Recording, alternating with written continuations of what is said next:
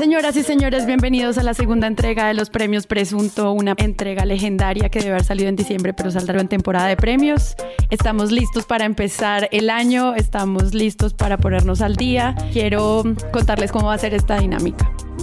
Hoy desde el estudio podcastero estamos entregando estos premios y con la ayuda de Andrés Páramo, María Paula Martínez también y con ustedes nuestro presentador y más guapo eh, Oh, ilustrador y analista de crítica de medios, Santiago Rivas. Oh, para, por favor, bienvenidos a esta velada.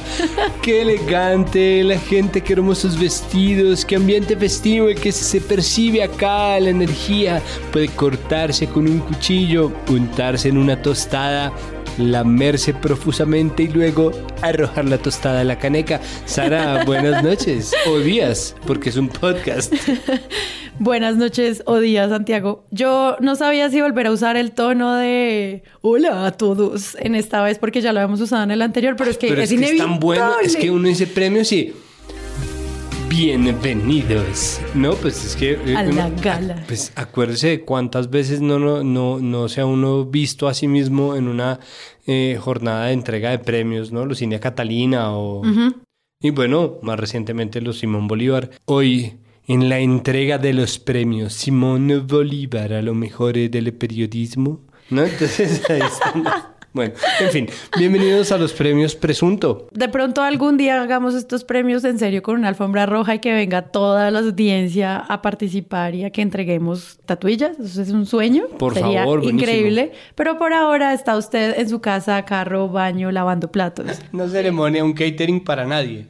Y nuestros queridos colaboradores, Carlos Cortés y Pedro Vaca, como analistas y jurados de estos premios. Se van a encontrar categorías maravillosas que curamos y trabajamos también con el apoyo de Maru Lombardo, quien acaba de ingresar también a nuestro equipo de Presunto Podcast en la preproducción. Entonces, de una vez la saludo y le doy las gracias. Les recuerdo que Presunto Podcast está en Twitter e Instagram como arroba Presunto Podcast y que todas las nominaciones y ganadores las pueden encontrar en nuestras redes sociales y en nuestras notas del episodio. Quiero darle las gracias también a todos los Patreons que nos esperaron este mes para que empezáramos la temporada 2020. Los queremos, no los hemos olvidado y por lo mismo nos vamos a comprometer a ser mucho más juiciosos este año. Y no siento más que comiencen los premios.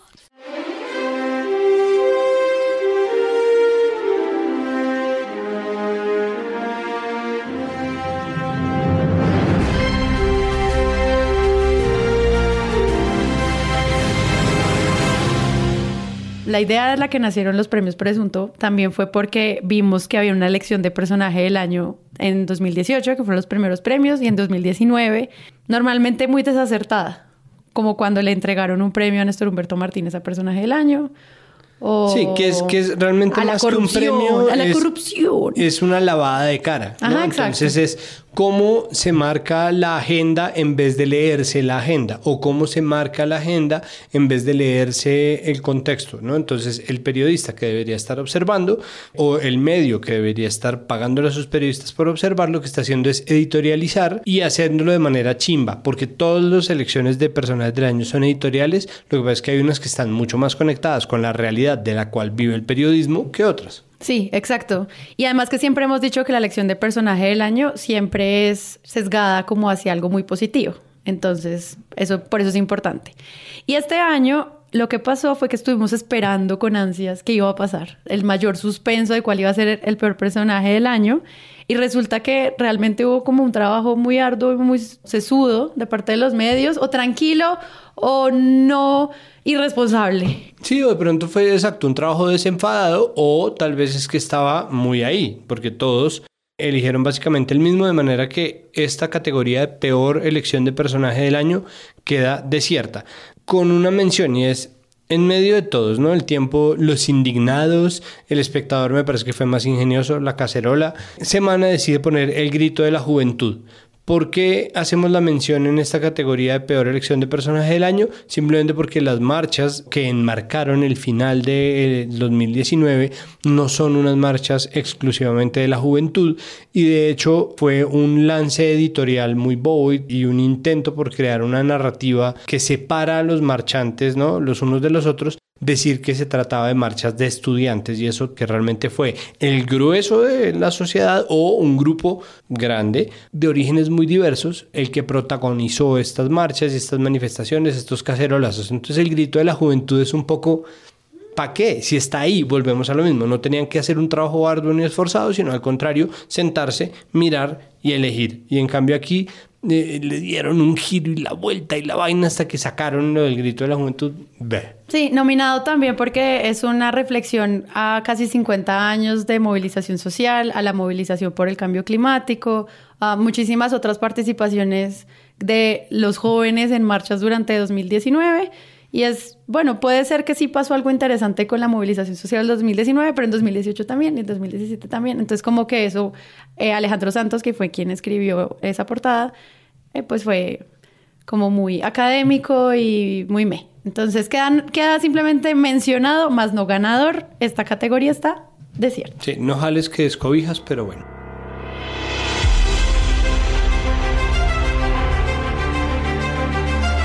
Continuamos con la categoría de Mejor elección de personaje del año. Bueno, en este camino los nominados son El espectador con La cacerola.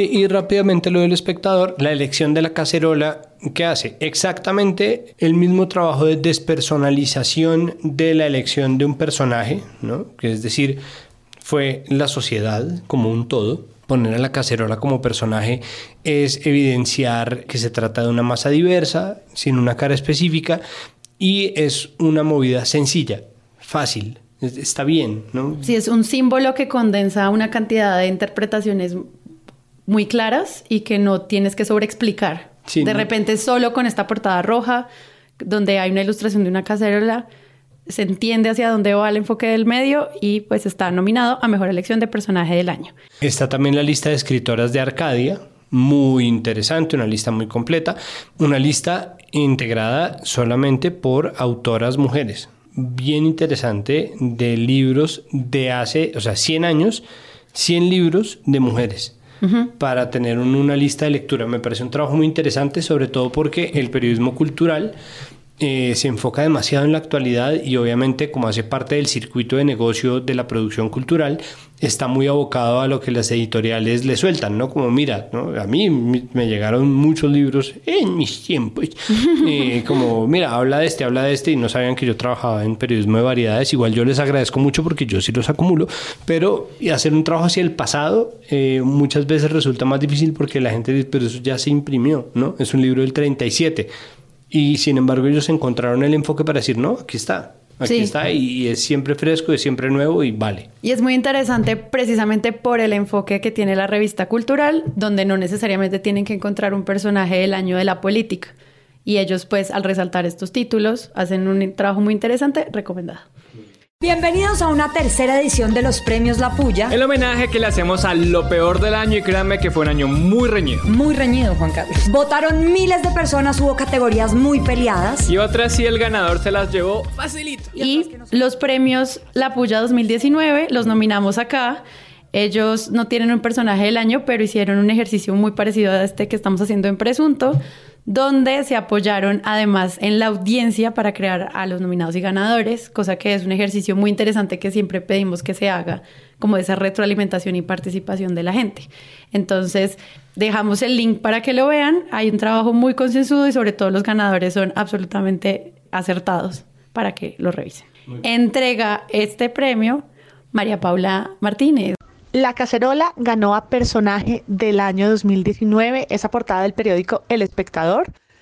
Puño arriba con una cacerola de hierro, que tal vez era una de las mejores postales del 21N y del paro que se extendió a finales del 2019 por un periódico que se atrevió a esto, a dignificar la protesta en vez de criminalizarla y de jugar al discurso de los vándalos como hicieron tantos otros medios.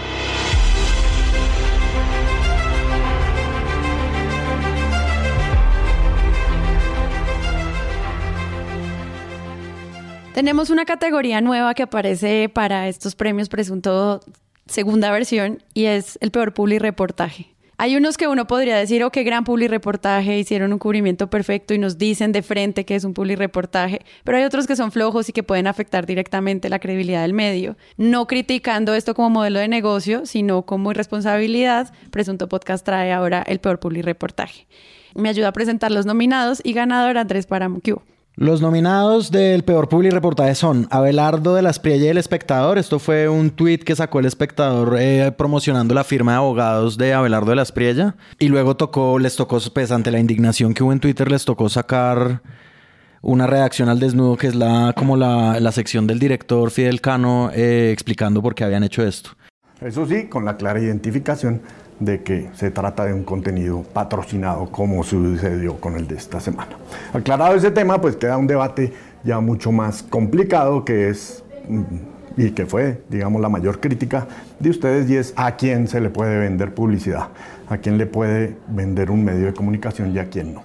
Y el segundo nominado es RCN Radio, que en el marco de la campaña por la alcaldía de Bogotá titula Carlos Fernando Galán sube como la espuma de una refrescante manzana postobón bien helada. No dice en ningún lado reportaje como si lo hace el espectador. Y luego dice, pues Carlos Fernando Galán repunta y encabeza la encuesta para la alcaldía de Bogotá. Y el ganador es... Deberíamos ponerle como las burbujitas de Bretaña. Para el, ¿Cuál es el sonido de las burbujas de Bretaña para dar este premio? Tan, tan, tan, tan, tan, tan, tan, tan, tan. ¿Cómo se acuerdan de eso, weón? Tarata, tarata. Sí, pero yo no puedo acordarme. Tengo intriga por saber quién va a entregar a Andrés Páramo. Y el ganador es Brad Pitt, Once Upon a Time in Hollywood. Uy, me encantaría ser la persona que dice eso.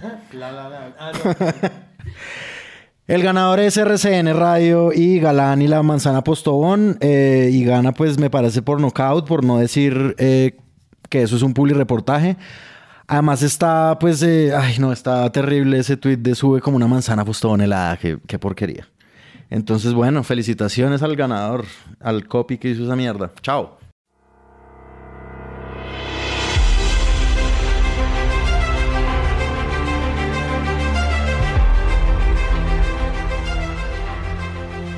Continuamos en esta entrega de los premios presunto peor portada. Me encanta esa voz de cortinilla con muchas H's intermedias. Peor portada. Sí, vamos a poner con eh, nuestro equipo de postproducción, que es Maru Lombardo. Música mientras tú dices eso. Vuélvelo a decir. Premios presunto 2019 peor portada. Muy bien. Bueno, aquí hay un montón de posibilidades muy interesantes. Nos costó hacer la selección de los nominados. Esto fue un trabajo. Eh, gracias a todos los medios por hacer estas portadas tan preciosas. Pero los nominados son Semana de la protesta a la violencia. Portada negra, letra amarilla, caos, desolación. Eso no fue así, todo mal.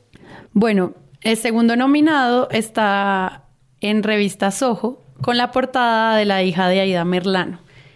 Hay un tema con el papel que los medios le dieron a la importancia de Aida Victoria Merlano, que nosotros resaltamos constantemente durante 2019 y que un medio de comunicación decida tomar a esta mujer como portada en medio de un caso de fuga, seguimiento, compra de votos y dar como ese tipo de importancias hace que le merezca una nominación, que además también tiene una entrevista en semana, que además tiene una reacción por Vicky Dávila, de repente hay un cubrimiento absolutamente completo con la vida privada de Aida Victoria y la nominamos. Esta es la más espectacular. Me encanta. No, no, ni voy a leer, no voy a leer porque Oh my god. quedaron muy bacanas. Me fascina. Y se me medio los pezones.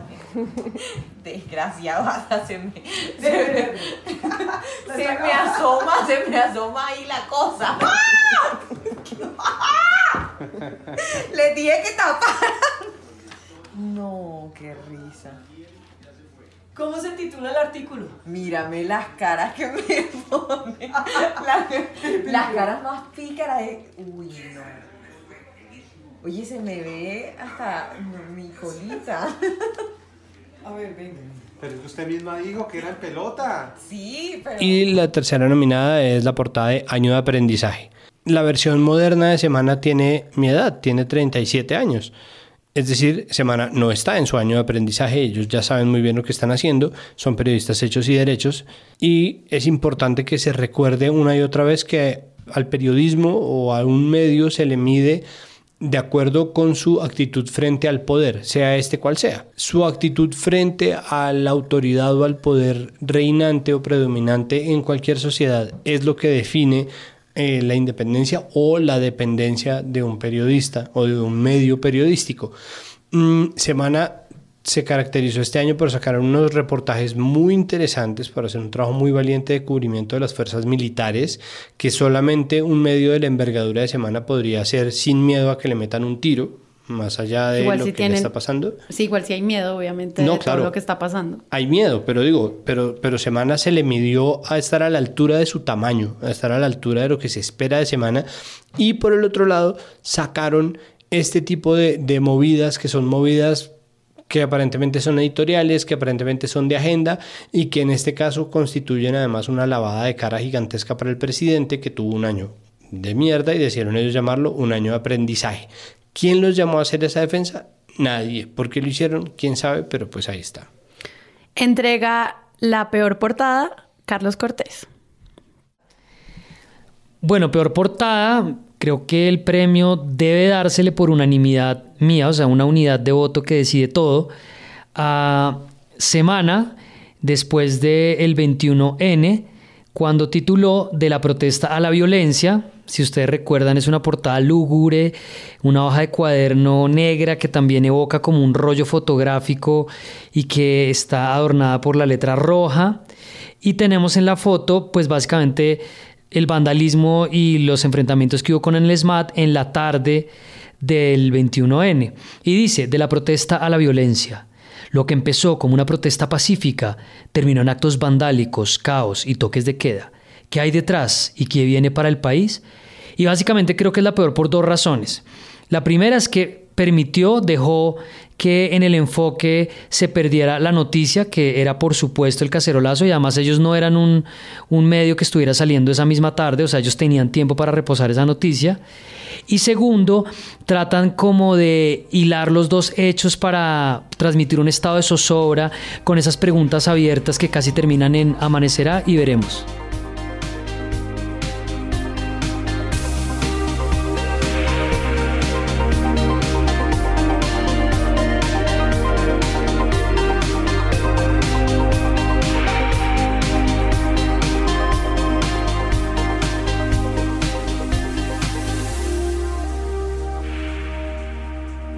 Con lo cual damos paso, Sara, a nuestra siguiente categoría. No, pero no todo está mal. Encontramos unas portadas increíbles entre el trabajo de los periodistas de este año y quisiéramos resaltar a la mejor. En esta ocasión hay muchísimos nominados y aquí van. Mejor portada. El espectador y Publímetro hicieron muy buenos trabajos durante todo el año y hoy les vamos a en este momento a decir por qué. El espectador, eh, para empezar, hizo un trabajo muy ingenioso escogiendo las palabras. Ambos medios tienen eh, reporteros gráficos, todos los medios tienen buenos fotógrafos, por supuesto, y ellos hacen una edición rigurosa de las fotos, saben escoger muy bien el momento y tratan de leer la realidad. ¿Qué es lo que pasa con las portadas? Que las portadas son en la primera puerta editorial de un medio. Cuando uno ve Publimetro, cuando uno ve El Espectador, uno está viendo eh, apenas el comienzo, ¿no? Le están dando a uno lo que, la noción básica del día, la noticia del momento. Y ahí eh, la escogencia de, de, las portadas pues es fundamental, y el espectador que tiene un poco más de tiempo, es decir, en la medida en que salen los festivos, en la medida en que tiene mucho más tiempo de estar saliendo, tiene la oportunidad de sacar unas portadas mucho más preciosistas. Y Publimetro hizo una labor y viene haciendo una labor bajo la dirección de Alejandro Pino, eh, muy fuerte de respuesta y reacción al poder eh, mostrando la independencia que les da además ser un medio financiado por, por dineros internacionales que nada tienen que ver con los anunciantes locales, que es lo que le pasa a tantos medios que requieren de la pauta y la pauta está atada al gobierno porque el gobierno está atado a los, a los gremios y a las empresas. un Pulimetro ha hecho un trabajo muy interesante tratando de devolverse la voz de la gente. Entonces Sí. le habla en nombre de la gente, eso es mi percepción, a, eh, a- al poder y ahí está un portadas muy interesantes como Hablemos de la crisis o las portadas que hicieron durante el 2018 con los líderes sociales eh, y, y ahí siguen y todos los días es interesante ver qué sacaron. Entonces, para que lo tengan en su cabeza, Publimetro titula Hablemos de la crisis en la que estás viejo. Es una fotografía de Iván Duque junto a la cúpula militar. Eh, es interesante que ellos agreguen el viejo. Presidente, presidente, ¿qué opinión le merece el bombardeo en, en Caquetá? Presidente, el bombardeo, ¿qué pasó con ¿De qué eso? me, de qué me hablas, viejo? De lo de la moción de censura contra él. La moción de censura. De repente ponen al, al ejército acompañando al presidente en una fotografía maravillosa. Está nominado Publimetro por eso. Y también por Está la portada de Vinculado, que es eh, después de la primera sesión de Uribe respondiendo ante la Corte Suprema de Justicia, eh, decidieron vincularlo al proceso. Eso es una figura jurídica que nos podemos durar todo el capítulo explicándoles. Eh, simplemente es, es- era lo que había. Pero Uribe eh, salió, por supuesto, desgastado. Él esperaba salir completamente ileso de, de- de esa sesión. Y sin embargo, el proceso sigue. Aparece una foto de Uribe muy agotado, muy estresado, con gran cara de angustia, y pone el título vinculado. Y la otra es que le responde el gobierno al pueblo. Cuando estuvimos hablando del cubrimiento de paro nacional, nos dimos cuenta que habían muchos eh, cubrimientos en torno a lo que estaba pasando en el momento del paro, como los bloqueos, el vandalismo y otras cosas que molestaban, como la, el presente del paro. Y Publimetro está hablando ya de las respuestas del gobierno y era algo que necesitábamos en los medios nacionales, no simplemente enumerar qué calles están cerradas o dónde ocurre el vandalismo, sino también ya cuáles son las primeras respuestas de este paro. Y pues Publimetro tiene una foto donde se ve eh, el tamaño de la manifestación, al menos en Bogotá, con esta pregunta. Claro, y pues es decir, lejos de entrar en las narrativas bobas o en, o en las discusiones falsas de si fueron cuatro gatos o 400 mil gatos o cuatro millones de gatos, ellos ponen la foto, muestran a la gente y hacen una pregunta tan sencillo como eso. Muy bien. Y El Espectador está nominado por, de nuevo, también una portada eh, de la en el marco del paro nacional que dice por un mundo menos desigual. Eh, el paro es solo el inicio. Esta portada lo que muestra es el resultado del concierto que se hizo en el paro nacional. El 8 de diciembre, eh, la portada muestra la foto, las banderas y sobre todo también el tamaño del encuentro. Entonces está nominada. También el que mencionaste, Descanso Eterno, que fue después de 17 años los familiares de 72 víctimas de la masacre de Bojayá recibieron por fin los cuerpos identificados. Esto es una gran tragedia y el espectador lo trata con una foto muy bella, muy respetuosa de la situación, donde se ven las familias, el río y las familiares y las víctimas. Pues respetando lo importante que es por fin poderle dar sepultura a los muertos de uno. Ujú. Eso la gente a menudo subestima la importancia que tiene eso, pero la gente olvida que las civilizaciones nacieron al lado de un río y de un cementerio. Y en, ese, y en eso eh, el cubrimiento que ha hecho 2020 de Bojayá pues es muy interesante. Está por ejemplo la portada para seguir con el espectador de Sin Defensa, que es lo que pasó en medio de este atribulado 2019 cuando se descubre que en el bombardeo que se hizo en Puerto Rico, en donde aparece que hubo entre, lo primero fueron 8 y después apareció que 18 menores de edad, termina saliendo el ministro de Defensa, uno de los personajes más eh, dudosos, polémicos, atacados, cuestionados, implicados, bueno, llámese como se quiera, eh, y finalmente se le hace control político y sale de su puesto y aparece en una foto en medio del debate en el Congreso, una muy buena foto y aparece ahí sí, sin defensa. ¿no? Sí, capturan el 7 de noviembre de 2019. Es evidente con la fotografía cómo no hay argumentos para defenderlo. Y eso es muy bueno porque se logra lo que hablábamos, un equipo entre el equipo gráfico, fotográfico y quien titula. Y por último, una fotografía de Peñalosa rascándose el ojo izquierdo después de que se cae el POT y la propuesta de su gobierno eh, ante el Consejo de Bogotá y, la y titulan y POT que no, cosa que es muy tierna, juego de palabras y pues muestra también la angustia del alcalde como en lograr algo al final de su periodo. Y que trata además de plantear un análisis, eh, porque lejos de, de meterlo en, en la narrativa de la última página, ¿no? que es la narrativa de los confidenciales de, ay, ¿qué pasó? ¿no? El choque de trenes, ¿quién le hizo el juego a quién? ¿Quién no le hizo el juego a quién? Lo que hace es, vamos a analizar las razones por las cuales se cayó el pot. ¿no? Antes de, de pararnos a priori en una orilla, vamos a mostrarle a la gente qué es lo que pasó. Porque uno podría simplemente contar el cuento, como, miren que tal eh, votó en contra y tal votó a favor, y esta fue la movida y se hizo por esto y aquello. Y en cambio, la pregunta, ese mecanismo tan sencillo y tan poderoso, vuelve al rescate de, de un trabajo periodístico que en este caso además es de un festivo, que ayuda también porque es una lectura espaciada, tranquila y que requiere también de cierto descanso. Sí, no, y obviamente mucha gente se fue encima del espectador diciendo como son unos infantiles, se tomaron esto de manera muy responsable, pero en este caso nosotros lo valoramos como un buen llamado a un tema y les funcionó. Sí, el humor está bien, o sea, vale la pena usar el humor. Sí. Si no está siendo discriminatorio, revictimizante, machista, clasista, sexista, homofóbico, transfóbico, ¿por qué no? ¿No? ¿por qué no? Si no-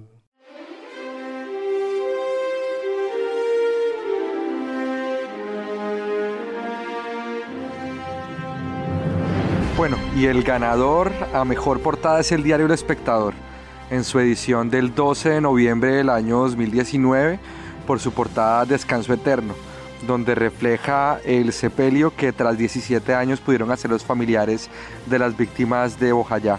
Es una imagen, una fotografía que es muy respetuosa con el dolor de las víctimas, que además tiene una calidad artística impresionante con el Cristo mutilado y los féretros donde están las víctimas y también sus familiares. Hay que recordar que Bojayá tuvo una discusión reciente sobre el cubrimiento periodístico a partir de eh, episodios anteriores y esta imagen tiene un respeto importante por ese dolor y lo refleja también con, con cierta dosis de esperanza y persistencia y reconocimiento a la lucha de las víctimas.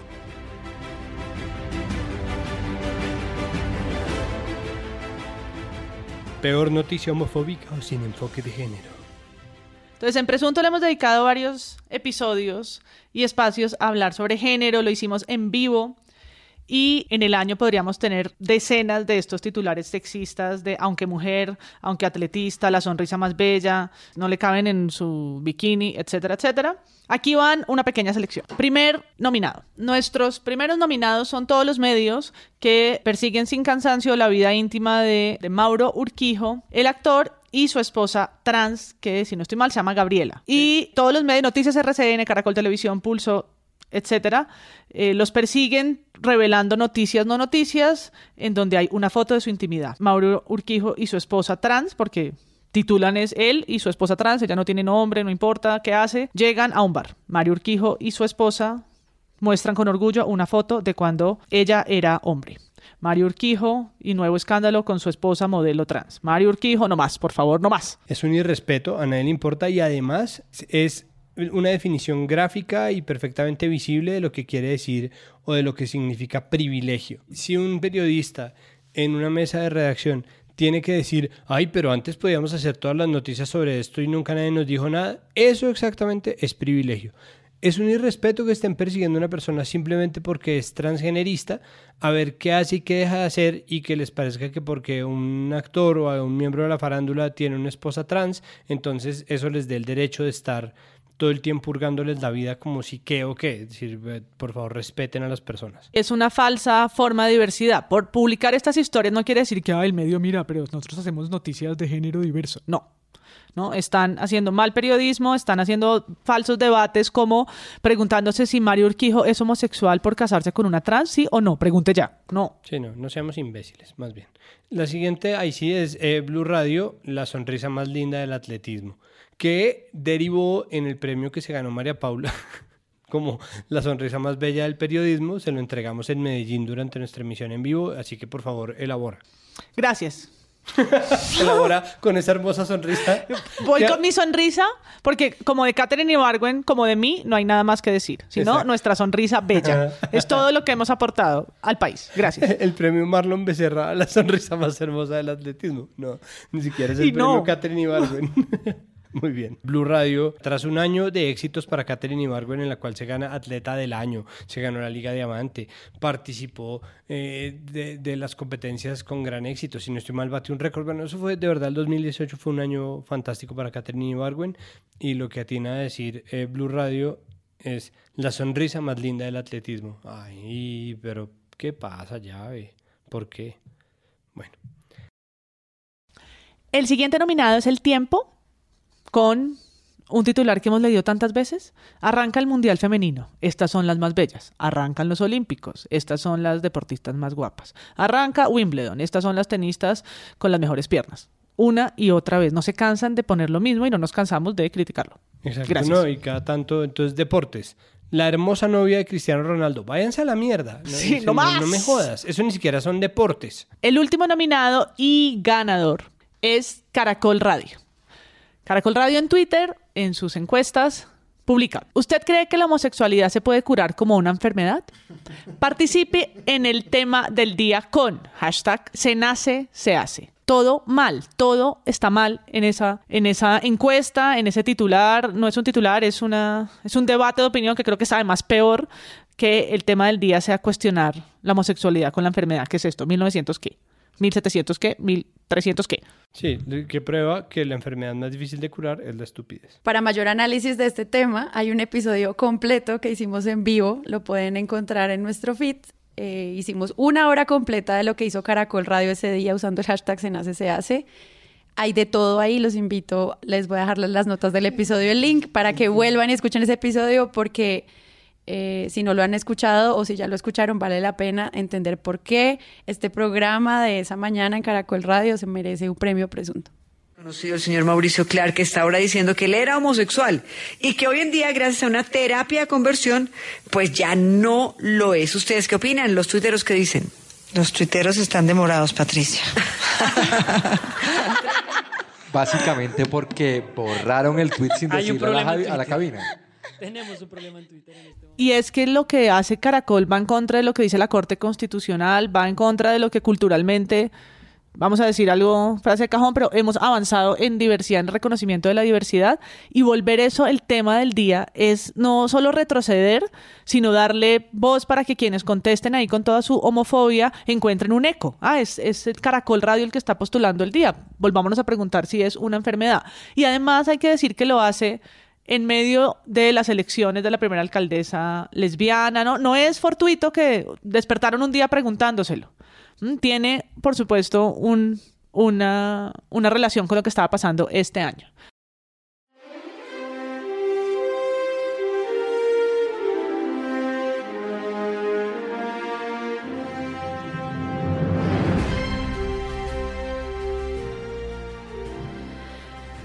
El clickbait es un arte que solo los más aguerridos y valientes escritores del país han logrado. Queremos felicitarlos a ellos con la noticia Mejor Noticia Click en Presunto Podcast. Esto es simplemente un, un aplauso a la creatividad, al trabajo para llamarnos a que entremos a sus notas. Eh, hay, que, hay que decir con respecto a esta categoría que el clickbait es, es una herramienta, siempre y cuando no se trate de manera irresponsable, siempre y cuando se utilice de una manera ingeniosa, eh, puede, estar, eh, puede estar bien. Nosotros a menudo criticamos y de hecho el numeral titulastre es prueba de ello y la conversación que hemos tenido en redes con todos ustedes que están oyéndonos y que nos leen, pues obviamente ha sido una cosa muy interesante, muy importante para nosotros, pero también vale la pena rescatar cuando los medios utilizan eh, en beneficio propio el ingenio en el lenguaje. El lenguaje como código puede ser estirado y, y utilizado y si hay buen humor está bien.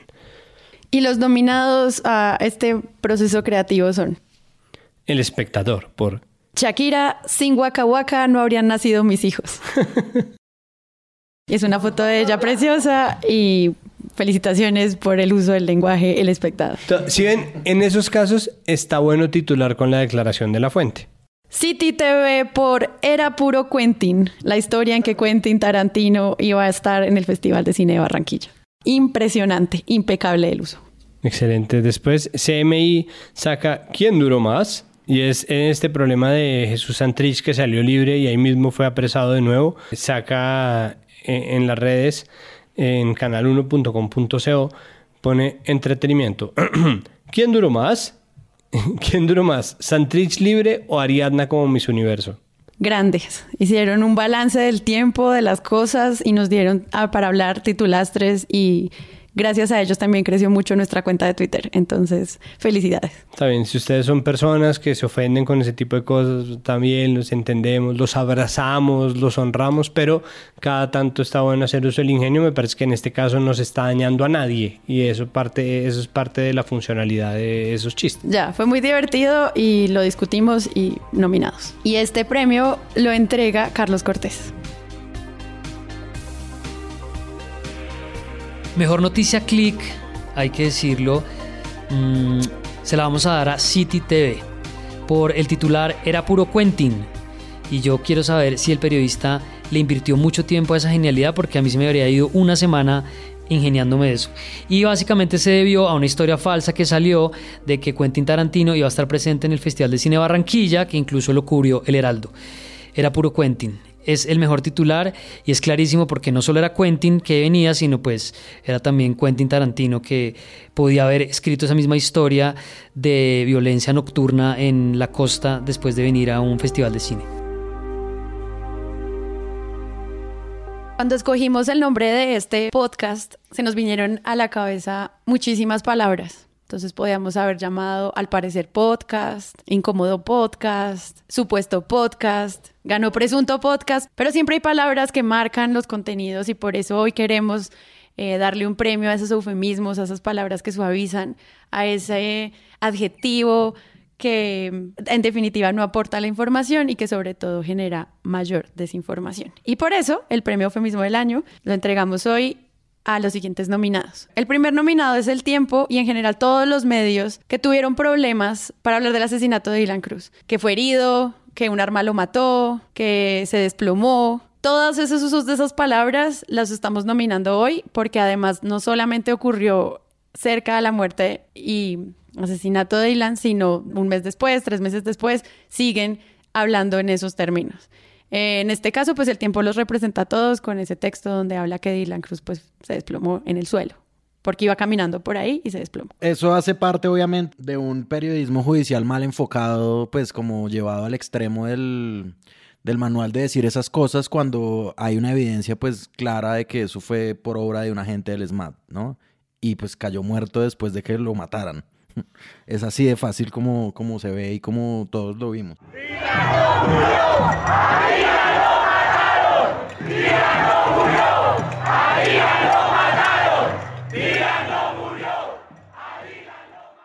El segundo nominado, Andrés Páramo. El segundo nominado es un titular de la revista Semana, hablando de el abogado del expresidente Uribe Diego Cadena. Dice, el enigmático abogado del expresidente Álvaro Uribe Diego Cadena tendrá que rendir testimonio en la Corte Suprema este lunes. Entre otras cosas, deberá referirse a varias interceptaciones y explicar cómo supo de los actos reservados de la investigación. La palabra clave aquí es el enigmático, que es como una forma de hablar como de la oscuridad que rodea a Diego Cadena. Esto es muy paradójico con el acto de un periodista, además, porque es como, es decir, decir que alguien es enigmático es lo contrario a la labor de un periodista, y pues esto es, es obviamente un Sí, un eufemismo ahí para tapar la clase de persona y de personaje público que es Diego Cadena. En vez de decirle, pues, lo que es, le dice enigmático. Podrían decir el abogado y ya. O el abo hamster de pronto, podrían decir. Bueno, el siguiente nominado es El Espectador por las incómodas fotos de Juan Guaidó con narcoparamilitares. es como encuentran estas fotos de Juan Guaidó con los rastrojos y pues el término es incómodo. No, bueno, digamos, sí, Juan Guaidó, el supuesto, ahí sí, supuesto, presunto, mentira, ni siquiera. El presunto presidente de la República Bolivariana de Venezuela, eh, pues evidentemente sale con dos criminales. Es que le pueden quitar el incómodo, es decir, las incómodas fotos, eh, es que no son incómodas, hay mucho más que decir acerca de, de una imagen que vale tanto, ¿no? El siguiente nominado también al espectador por eh, nuestra palabra favorita de este podcast, presunto. Dice el espectador, detienen a Gustavo Hernán Castro, director de la revista del Congreso, por presunta agresión a periodista. en donde además publican fotos del video donde se demuestra la agresión al periodista, entonces pues hay como una prueba de que no es presunta la agresión, pero igual pues pongamos presunto. No me toques. No me toques. Ya, Gustavo, por favor.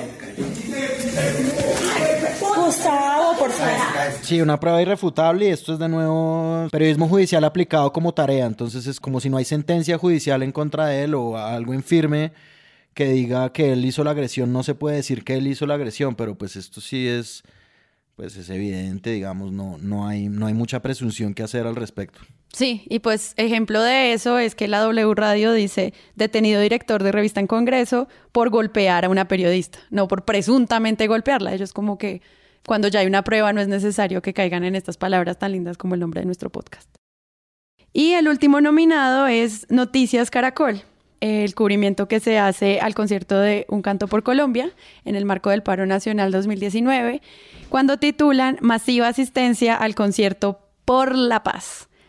Sí, un concierto que tuvo además un mini debate de los artistas de si hacerlo centralizado en el Parque Simón Bolívar o sumarlo, digamos, a las marchas ciudadanas. Cuando lo sumaron a las marchas ciudadanas ya era evidente que se desligaban de cualquier institucionalidad y de cualquier propósito que no fuera el paro. Entonces rebautizarlo como concierto...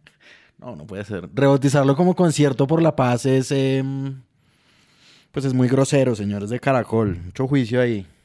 Sí, entonces, señores Noticias Caracol, esto no era un concierto por la paz, era un concierto por el paro. No necesitan cambiarle el nombre a las cosas. Suena lindo concierto por la paz, suena precioso. Pero sobre todo es mentira. El ganador lo entrega Santiago Río.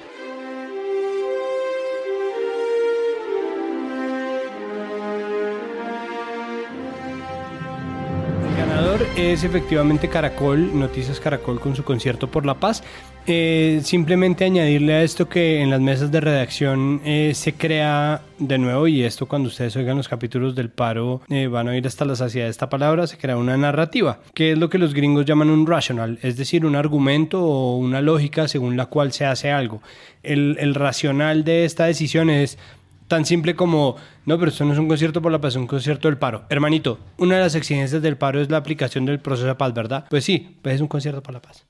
De verdad, eso funciona así. En las mesas de redacción es como, pues es así. Y la lógica de quien tiene el poder en el medio termina imponiendo qué dirección toma muchas veces y obviamente está claro a quién le quieren lavar la cara ahí. Y eso bajo la idea de que, de que su- fuera como una decisión editorial así pensada, muy seria, y no sobre hay una desconexión con lo que se está pidiendo en el paro y precisamente cualquier marcha entonces ahora es por la paz. O de pronto usan una plantilla para todos esos titulares de cubrimiento de los conciertos por la paz que ha habido.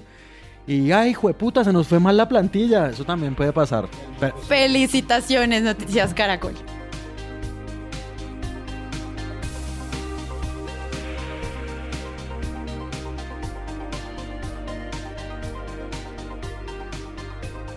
Ya hablamos que las portadas son eh, uno de los primeros ejercicios editoriales y de toma de posición de un medio, pero nada más evidente que eso, que el espacio editorial. En esta categoría hemos decidido ampliar el espectro de lo que se define como un editorial para mostrar también lo que actúa como la posición de un medio. Es decir, no vamos a juzgar columnas de opinión, pero sí, por ejemplo, editoriales de directores de mesa y también posiciones editoriales que evidencian en qué está o qué piensa de la vida un medio de comunicación. Por eso el primer nominado es el despido que hizo Caracol Radio de sus columnistas. ¿Qué pasó? Gustavo Gómez entró como director de la mañana en vez de Darío Arias Mendy, lo cual nos quitó un montón de material. No. Eh, un El sistema de puntuación que tanto recordamos Los de Arismendis. Arismendis, Ah. Bueno, entonces nos quitaron este material, pero entonces entró Gustavo y Gustavo decidió poner a unos columnistas que hacían audios, ¿no? Sandra Borda, Yohir Ackerman, Daniel Ruge, que fue el único que sobrevivió, y estos columnistas le duraron, si no estoy mal, 15 días.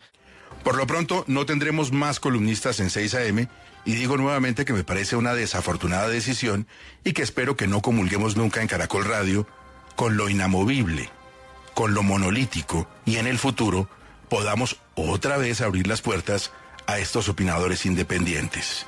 Y a los 15 días lo sacaron con cualquier excusa, lo cual contraviene la confianza que se supone que debe tenerle un medio a su director de la mañana, una, emisora de radio. Acabó con una diversidad de voces que era muy interesante en medio de, de la mañana y no dejaron prosperar un experimento que no tenía suficiente tiempo para saber si estaba funcionando. Eso para mí es una posición editorial de parte de una estación de radio que está saboteando sus propios periodistas. Esa traición, para mí, es la raíz además de esta crisis de los medios en la que estamos. Sí, y ahí paralelamente se podría entonces estar nominando también todo lo que se contrata. A lo que se despide, lo que contratan en semana, ya lo hemos hablado en un montón de episodios eh, y lo hablaremos más adelante. Pues, Segundo nominado es la columna del tiempo sobre la protesta social. Dice, de cara a la protesta, bienvenido el diálogo con los inconformes, pero sin que esto sustituya a las urnas. Eso al final lo que hace es no darle sentido al fenómeno y sobre todo es muy paternalista con, ellos resaltan la oportunidad de que la protesta es un derecho que debe respetarse siempre y cuando la gente se porte bien, porque es injusto, inaceptable que tengamos que soportar la falta de transporte público y las imágenes de bogotanos caminando horas y horas. Esto es inaceptable, pero, pero, protesta así, pero no así. Y por eso quedan nominados. Muy bien. El siguiente nominado es Luis Carlos Vélez con su editorial en vivo en la FM, que es eh, un poco Odio el paro. Sí. A mí de ese editorial me llama la atención una narrativa que el mismo Vélez ha hecho suya y es ahora está de moda ser de izquierda, que es una falacia gigantesca. Tampoco está de moda ser de derecha. no, no, no es una cosa o la otra. Eh, pero es una falacia gigantesca decir que entonces ahora todos los periodistas están en favor del paro y que, y que ahora la gente en redes domina el discurso, porque eso tampoco es así. Es una discusión es un proceso. Pero él decide eso y que ante esa realidad que él se inventó, él toma la posición de ser un inconforme con la inconformidad, entonces que no le gusta el paro y que no se siente inconforme, sino al contrario, conforme, porque cuando uno está inconforme con la inconformidad está conforme.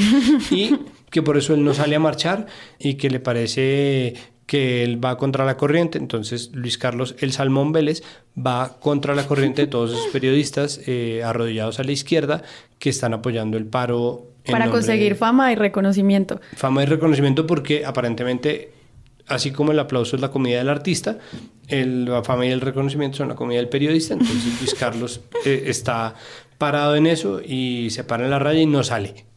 Ahora, Luis Carlos Vélez tiene todo el derecho a no querer salir a marchar, tiene todo el derecho a no estar de acuerdo con el comité del paro, tiene todo el derecho a no sentirse representado por las exigencias del paro, así sean 110, si en alguna tendría que encontrarse, pero puede que no.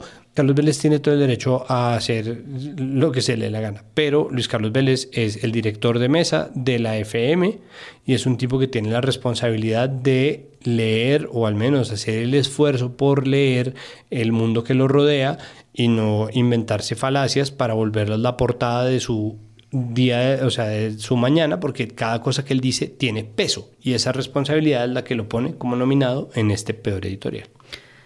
Y si no nos creen, escúchenlo en este Dándome instante. vuelta es una, una idea que yo sé que es lo más, mejor dicho, polémico lo que voy a decir. Antipopular. Antipopular. Políticamente incorrecta. Sí. Yo creo que los medios de comunicación no hemos jugado un partido justo con el país frente al paro. Y yo no, no pretendo que mis colegas hagan lo mismo que yo, ni yo hago lo mismo que ellos, ni más faltado. Pero creo que se volvió una moda apoyar el paro sin mirarlo objetivamente. Y muchos por el like. Por el rating. Por el rating, pero por el like, sobre todo por el like. Y por los aplausos que por eso los genera. aplausos que eso genera, porque es innegable que las redes sociales tienen una tendencia política más fuerte que otra. El siguiente nominado es El tiempo de nuevo, por un editorial que está muy bien escrito, trata un tema fundamental. Muy interesante. Contiene absolutamente todos los niveles que debería tener un buen editorial, que se llama Un Frente que Emociona y habla sobre el desminado de 391 municipios libres de sospecha eh, como un exitoso ejemplo del esfuerzo colectivo del trabajo que se está haciendo en las regiones en temas de posconflicto. ¿Por qué está nominado a pesar de estar, digamos, bien en su estructura? Porque salió en medio de el fervor del paro nacional, todos los medios del país los revisamos en serio, hablaron en sus páginas editoriales de lo que se venía, de los miedos, de los llamados, de lo que iba a pasar con la mayor movilización social del 2019 y ellos hablan de el desminado. Entonces, ¿qué pasa? Si ustedes entran a eltiempo.com, ese editorial aparece fechado con el 20 de noviembre, miércoles del día antes de la marcha. Pero ¿qué pasa? Que los editoriales que aparecen impresos tal día en la página de internet en donde se suben antes, porque es mucho más fácil de, su impresión, aparecen fechados con el día anterior, porque son el día en que se entrega editado y corregido en estilo el editorial. Es decir, que es una elección deliberada. Este es el editorial que apareció impreso el jueves 21 de noviembre, día en que inició el paro nacional y que se hizo una marcha multitudinaria, gigantesca, y todos los medios estaban hablando de eso porque era de lo que había que hablar. El frente desminado, por importante que sea y por interesante que sea, puede esperar y el tiempo tendría que haberse pronunciado sobre la marcha social en favor, en contra, lo que fuera, y no lo hizo. Y ese desestimar el valor de las marchas y desestimar el valor de la movilización social no le queda al periódico más grande del país. En este momento lo que estamos aquí evaluando es timing. Entonces es simplemente que veamos entre todos la importancia de la agenda y cómo se aplica.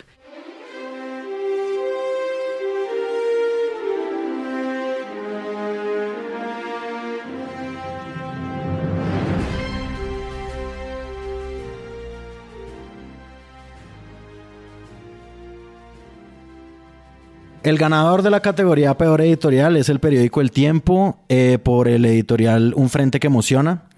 Ese lo publicaron eh, el día del, día del 21 de noviembre de 2019 en una evidente, pues a mí no me parece que eso sea olvido editorial del tema principal del día. A mí me parece que eso es una, obviamente una blanqueada grosera del tema que, del que se estaba hablando. Además, el paro había sido anunciado tres meses antes. La sociedad se eh, conmovió mucho por lo de los eh, menores de edad asesinados en el bombardeo este. Y se notaba que había una tensión social muy grande junta con todo lo que estaba pasando en América Latina. Entonces, que un editorialista se le olvide esto y ponga un editorial genérico, porque este editorial está muy bien hecho, es como un, un buen parte en el desminado colombiano eso es una editorial que se puede publicar cualquier día, de hecho. O sea, es decir, no obedece a ninguna coyuntura específica como sí lo exigía el 21 de noviembre.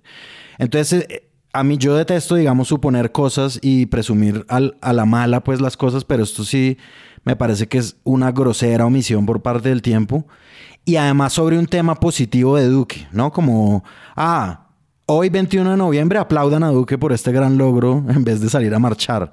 Es un poco ese el mensaje, entonces Sí, ganadores totalmente. Es que, y gana me parece porque los otros al menos sí tenían que ver con los eventos que estaban sucediendo alrededor de ellos. Entonces, como dice María Paula, eh, eso es periodismo 101.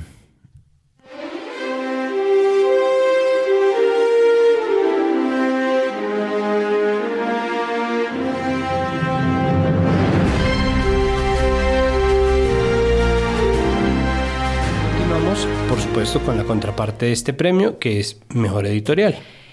Los nominados a Mejor Editorial son Revista Arcadia, el 29 de mayo de 2019, eh, publicó el siguiente editorial. No más líderes asesinados, repetido constantemente como una arenga, como un pedido, como un llamado. El editorial tiene escrito por lo menos unas 200 veces la frase no más líderes asesinados, con una diagramación muy bella y una propuesta gráfica muy interesante y una postura hacia lo que estaba pasando en mayo del 2019. Vale la pena con respecto a este editorial decir una cosa y es que hace unos años Felipe Zuleta Lleras sacó una columna en donde repetía la misma frase una y otra vez, no me acuerdo cuál era, si era nomás Uribe o si era alguna cosa así. Y en ese momento eh, a mí, bueno, y me sigue pareciendo aún que esa columna es una pendejada, y me parece que sí existe una diferencia entre un editorial de un medio y la posición de un columnista. Es decir, un columnista como individuo tiene no solamente el derecho, sino también la obligación de ser un personaje complejo y un analista de su realidad. Mm, tomar una posición, mm, obviamente puede perfectamente hacer una columna repitiendo la misma frase una y otra vez, pero me parece que es una economía innecesaria de medios, mientras que un medio, y sobre todo un medio cultural como lo es Arcadia o cualquiera que decida hacer este tipo de editorial, tomando una posición que es contundente y sencilla, está actuando como un frente un colectivo heterogéneo que no solamente habla por su editor Camilo Jiménez, sino por todos los lectores de Arcadia y por todos los columnistas de Arcadia y por todos aquellos que hacen parte de lo que ellos se consideran a sí mismos. Entonces vale más la pena que este tipo de, editoriales así, eh, que son más como un pulso o un experimento gráfico, los hagan medios y no columnistas. El segundo nominado es el colombiano con su editorial Las exigencias al Estado. Ellos hablan de cuáles son las discusiones y los debates de opinión que se dan previamente a la marcha. Ellos están preparándose para comprender qué es el paro que se anuncia el 21 y a diferencia del tiempo, publican un editorial en donde se preguntan sobre cómo funciona el sistema político y sus variantes, cuáles son los vacíos del sistema de democracia representativa, qué es lo que se pide reivindicar, qué se exige, cuáles son los derechos normales de democracia. Hay una validación por la participación política que va a ocurrir al día siguiente y desde Presunto Podcast entonces los nominamos. Muy bien, continúa el tiempo, perseverar en la paz que habla por supuesto de la misión democrática de la capital boliviana, no mentira. bueno, porque después de que se publica el video en el que Iván Márquez decide unirse junto a un grupo de antiguos comandantes de las FARC en el monte a hacer una disidencia, el tiempo pide perseverar en la paz. Es la continuación de la lucha guerrillera en respuesta a la traición del Estado a los acuerdos de paz de La Habana. Buscaremos coordinar esfuerzos con la guerrilla del ELN y con aquellos compañeros y compañeras que no han plegado sus banderas, que tremolan patria para todos. O sea, hay un llamado a, a, seguir con la implementación de los acuerdos, a tener en cuenta lo que se ha avanzado, a no asustarse con lo que viene, validar el trabajo que ya se ha hecho desde otros eh, espacios y por eso los nominamos porque fue, ahí sí, muy bien ajustado al tiempo. Eh, de lo que ocurrió, porque de, definitivamente mientras Semana publicaba Iván y, su, y sus bambán, como Iván y sus grupos de amigos, esa era la portada. Iván y sus, eh, y sus amiguitos. El tiempo, por el contrario, empieza a explicar que no deberíamos entender esto como un fracaso, sino que podría terminar fortaleciendo la implementación de los acuerdos. Pues, Así que, nominación. Que es un poco lo mismo que pasa con el colombiano, ¿no? El colombiano decide tomar distancia que es algo que se le pide a los medios de comunicación, tomar distancia, mirar en, en, perspectiva las cosas que están pasando y darle un espacio a cada idea, darle un espacio a cada narrativa, sopesarlo y producir una editorial, una posición, de nuevo, a favor o en contra, pero haciendo o habiendo hecho un ejercicio de distanciamiento. Y lo que hace el tiempo es distanciarse del furor del momento, distanciarse de lo que pasa con las redes, ¿no? Uh -huh. A las redes no necesariamente se las combate, a las redes simplemente se las tiene o no en cuenta y en este caso el tiempo decide no hacer eco de ninguna de las voces y en cambio adoptar una mirada propia y desde la distancia pedir que se persevere en la paz. Y nuestros otros tres nominados son El Espectador y Bojayá, que es una editorial, ante todo una editorial muy bello, que pone un poco en contexto esa misma portada que ya está, estaba nominada del Espectador, diciendo que no debería repetirse bajo ninguna circunstancia una masacre como la de Bojayá en Chocó.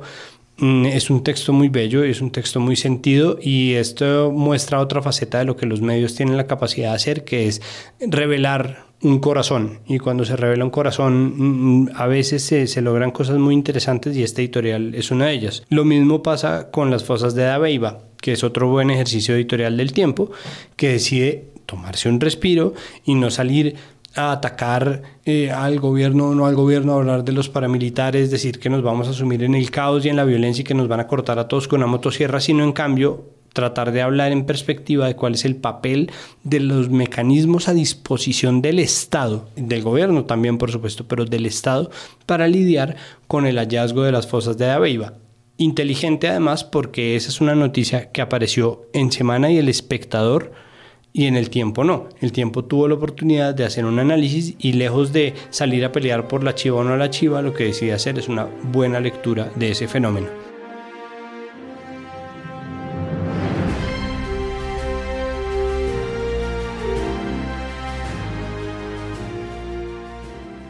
No estuvo fácil elegir mejor editorial.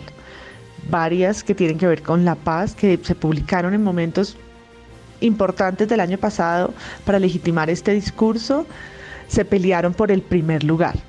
El ganador es El Espectador y Bojayá, el artículo editorial que dice no se repita bajo ninguna condición.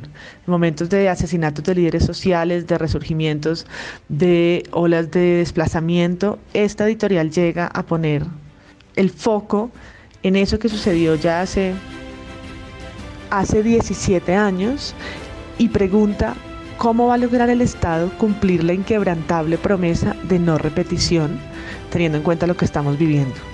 Y editoriales para la memoria, porque si no aprendemos de eso estamos jodidos.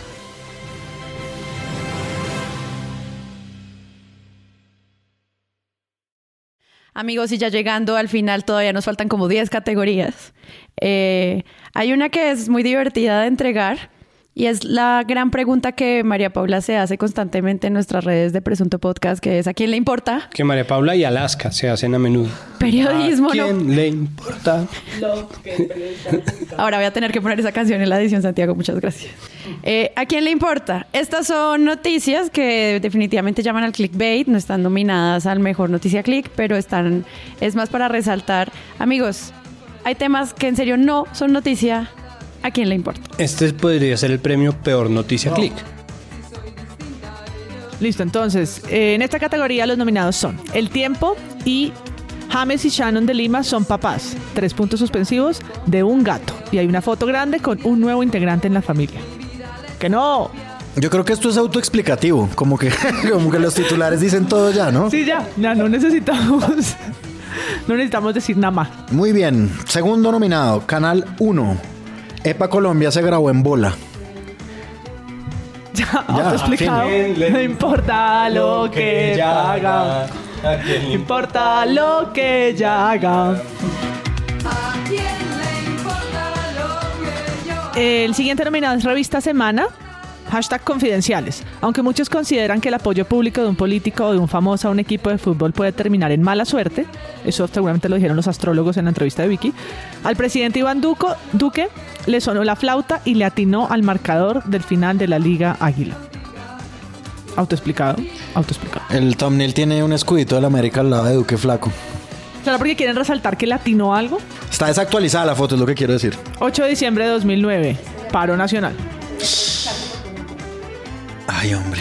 8 de diciembre del 2019, Canto por Colombia, paro nacional. Duque le atinó al resultado. Gracias, semana. Listo, última. Caracol. Esto es Caracol Televisión.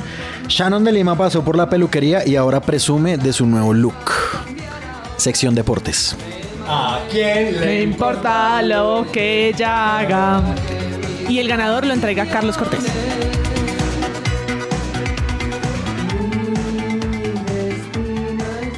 Bueno, este es un premio que me da muy duro entregar, me pone triste y es ¿a quién le importa? Porque a mí me importa el protagonista de esta noticia. La noticia ganadora de ¿a quién le importa? es James y Shannon de Lima son papás de un gato. Y me importa porque yo lo que quiero es que James sea titular porque juega fútbol. Quiero que sea titular porque es titular. Quiero que sea titular porque mete goles. Quiero que sea titular porque finalmente no está banqueado y solo como un gato en la banca. Pero la noticia fue que compraron un gato. Eso después se puso más confuso porque él tuvo un hijo que después del divorcio y todo este enredo eh, resultaba que no se sabía si había sido concebido in vitro y yo no sé por qué le estoy diciendo esto, a quién le importa. Pero esa es la peor noticia de a quién le importa.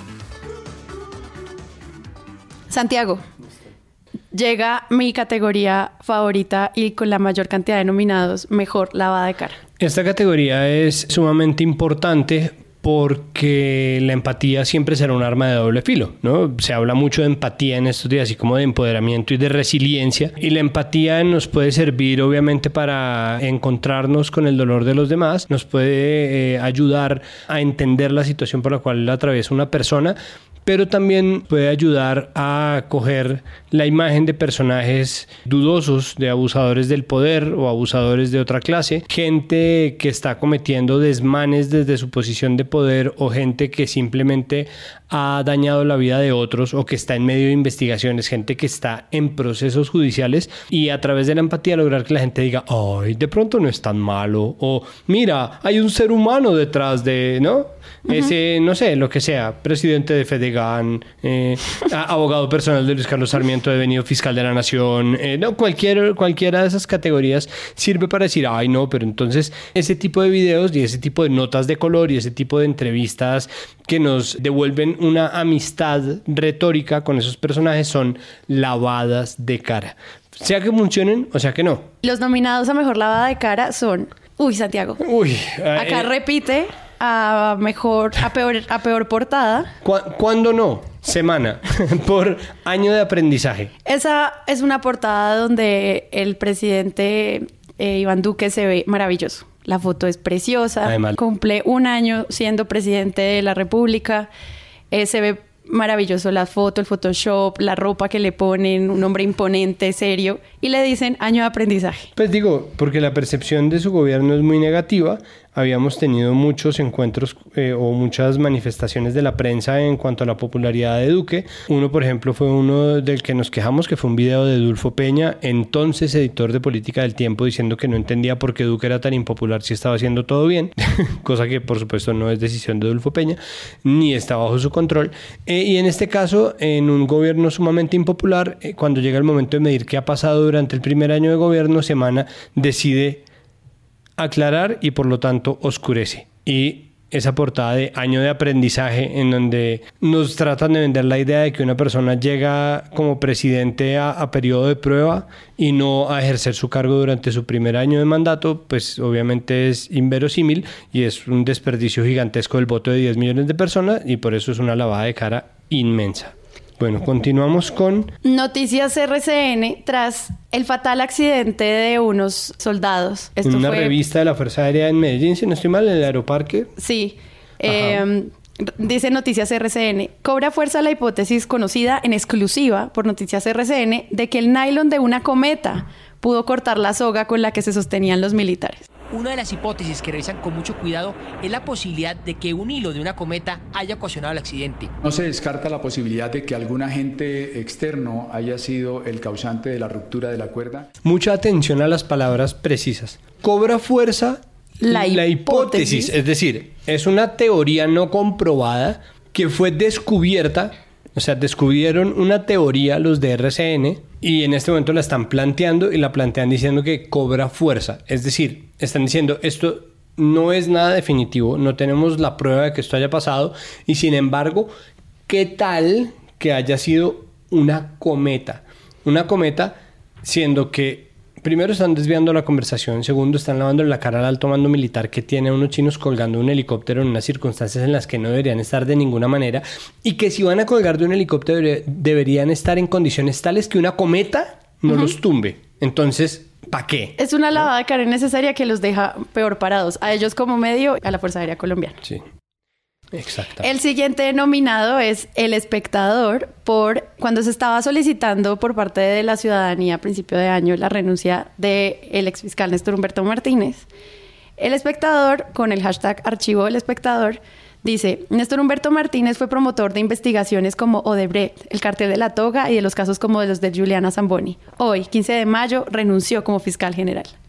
Hacen una recopilación de los grandes éxitos de su trabajo y la manera en la que está redactado, pues da a entender una lástima sobre su renuncia. Eh, Esto tal vez sea un abuso de la posición habitual que tiene el espectador y es vamos a ser eh, tan imparciales como sea posible en el sentido liberal estricto de la palabra y esa entre comillas imparcialidad implica necesariamente a veces tomar el lado de, de la persona impopular pero me parece que estaba dado con sobradas razones la impopularidad, es decir, no era una impopularidad infundada ni era una impopularidad que no tuviera razones, había un conflicto de interés muy fuerte, Néstor Humberto Martínez sigue siendo un tipo muy poderoso en este país y lo que hizo el espectador era absolutamente innecesario. De hecho, creo que podemos atinar a decir ya que cualquier lado de cara es absolutamente innecesario. En ese mismo camino, Caracol Radio tiene Martínez Neira. Pasó a retiro, a escribir y a ser abuelo. Ay, niño. El saliente fiscal general de la Nación dice que se dedicará a la academia y a escribir libros pendientes, entre ellos uno sobre el proceso de paz.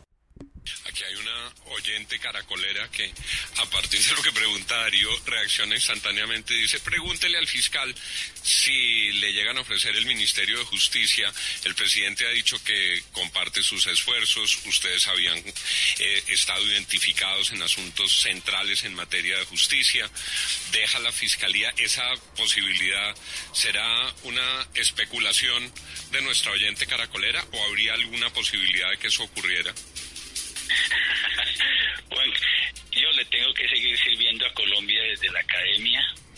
Eh, obviamente paso al retiro a escribir los libros que no he podido terminar de escribir, uno de ellos sobre el tema de la paz y el orden jurídico de la paz, que yo creo que tiene que escribirse en Colombia, de las luchas que libramos para que el acuerdo de paz no fuera el lavado de activos más grande en la historia de la humanidad.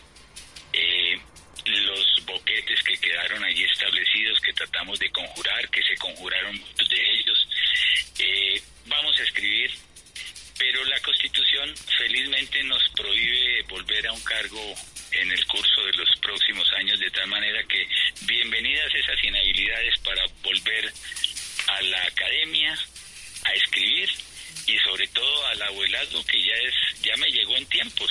En estos días estuve en el exterior y al llegar a una ventanilla me dijeron el señor es de la tercera edad y me ofendí notoriamente. Le dije, no señorita, yo tengo 63 años. Ay, no. Ay, tan lindo, sí, ay, qué bello. Gracias. Gracias, Néstor Humberto, por ser tan... eh. ¿No? Entonces, bueno, falta, yo no sé si, yo no sé, pero ya falta una en donde es, eh, ¿qué ha sido de Néstor Humberto Martínez? Cuando empiece la campaña presidencial, eh, es posible que empiece a salir en pantalones de pana y cardiganes de rombos, ¿no? Eh, Con un labrador en el jardín de su casa. Es como, ah, hombre de familia, ¿no? Como, ah, eh, está bien, ¿no? Renuente, acepto esta postulación para la presidencia. Va a competir con Char. Blah, pf. En fin. Y estaremos ahí haciéndole seguimiento a los libros que seguramente no escribió. Exactamente. Seguimos con Blue Radio y el asunto Vieri. Por conflicto de intereses, todo esto lo va a hablar Sara Trejo. El 24 de enero de 2019, en el marco del tema que Santiago no quiere mencionar por conflicto de intereses, Blue Radio entrevista a Juan Pablo Vieri después del escándalo en el cual se demuestra claramente que hubo una censura hacia nuestro compañero de podcast. Y dice Blue Radio, le hago más bien al gobierno y a la TV pública estando por fuera, La Juan vida Pablo A Vieri. veces tiene que entender, y más cuando es uno un funcionario público, tienen que entender que entra y puede salir en cualquier momento. Y eh, bajo las circunstancias, yo siento que le hago mejor o le hago más bien a- al gobierno nacional, a la televisión pública en general y a mi persona, estando por fuera, que mantenerme atornillado en un cargo que es eh, de libre nombramiento del presidente. En la entrevista, Vieri asegura que su renuncia no fue solicitada por presidencia y que se trató de una decisión autónoma. Y para complementar este análisis, ya que Santiago no puede opinar, María Paula Martínez. Yo creo que la entrevista que le hace Blue Radio es tal vez la única en la que Luis Carlos se defiende con, sin que nunca le contrapregunten nada.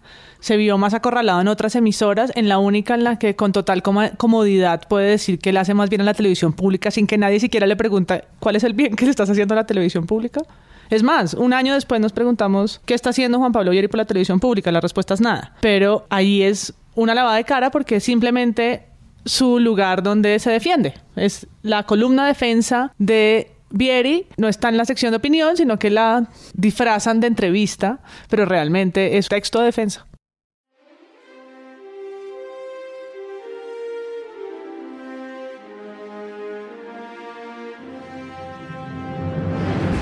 Bueno, la mejor lava de cara, la lava de cara más descarada, la lava de cara más absurda, y regresa de nuevo a los premios Semana con el año de aprendizaje, que si ustedes recuerdan fue la portada que salió cuando se cumplió el primer año de Iván Duque. Sale en portada él con una mirada seria pero tranquila, con una mirada sosegada y dice, al cumplir el primer año de gobierno todavía no hay mucho que mostrar, pero el presidente Duque tiene las condiciones y tres años para enderezar el rumbo.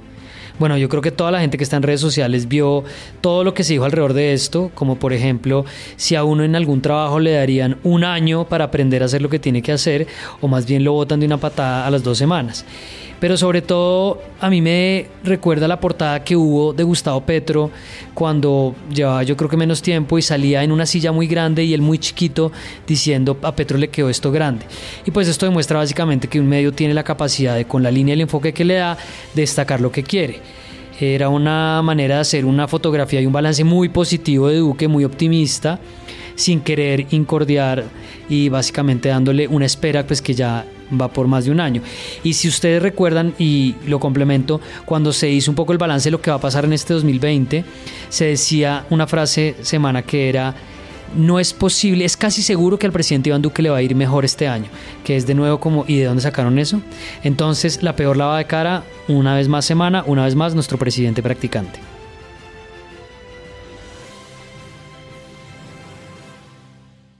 Y para hacer una pausa, queridos oyentes, haremos la entrega de dos categorías Flash. María Paula Martínez entrega mejor caricatura y peor caricatura. Espectacular fusión de categorías. La peor caricatura se la gana Matador con su caricatura de las mujeres en la luna. Brevemente, se hizo después de mucho tiempo una caminata sobre la luna hecha, tripulada exclusivamente por mujeres y fue un suceso mundial y Matador decidió publicar él en su Instagram, ¿no? En esto sí tenemos que aclarar que Matador, a pesar de que trabaje para el tiempo, estas caricaturas ni fueron pagadas, ni publicadas, ni siquiera comisionadas por el tiempo. Matador publica en su eh, Instagram una caricatura en donde aparecen las mujeres corriendo como locas por la luna y un letrero que dice descuento de no sé cuánto por ciento en carteras y zapatos, que es el cliché más estúpido del mundo. Luego, cuando todo el mundo se le fue encima a Matador y con toda la razón, por hacer este tipo de caricaturas tan culas, pone a las mujeres con bolsas de compras como si hubieran realizado la compra y ponen una cifra en casos de maltrato a la mujer eh, ahí también en la luna y las mujeres astronautas de matador señalando y diciendo, ahora que tenemos su atención, miren esta cifra y díganme si de verdad se van a enfurecer por una, por una simple caricatura. Como la gente le dijo a Matador, deja de ser huevón. que descagándolo la cagaste peor. Entonces Matador pone una tercera en donde está él siendo quemado en la luna como por una inquisidora y la inquisidora es gorda y dice, ¿cómo es? Feminismo radical, culpa como a, lo que la, la, opinión del común llama las feminazis, de estar siendo crucificado por, su, por ejercer su libertad de opinión y su libertad de caricatura. Y es como, mira, la libertad de expresión, Matador también nos permite decirte que la cagaste. Y queriendo descagarla, la cagaste otra vez y queriendo victimizarte o hacerte la víctima, la cagaste tres y cuatro y cinco y seis veces, muy pelotudo porque además era absolutamente innecesario, nadie te pagó por hacerlo. Y las que ganaron a mejor caricatura, que creo que es justo mencionarlas porque eh, Matador tiene su prestigio, es uno de los caricaturistas más populares. Y las nueve respuestas o más, porque esto creció mucho en redes que llegaron de Guarisquina, Amalia Andrade, Cindy Elefante, María Elvira Espinosa, Diana Sarasti, Yapi, eh, Rowena Neme, Lorena Álvarez, Lache, Matilde Tilde, son todas las que rehicieron versiones muy buenas para contestarle a Matador.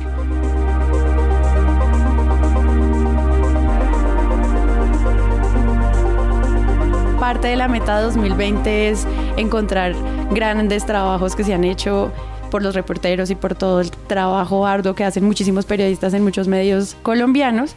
Entonces este año vamos a entregar mejor investigación. Y los nominados son...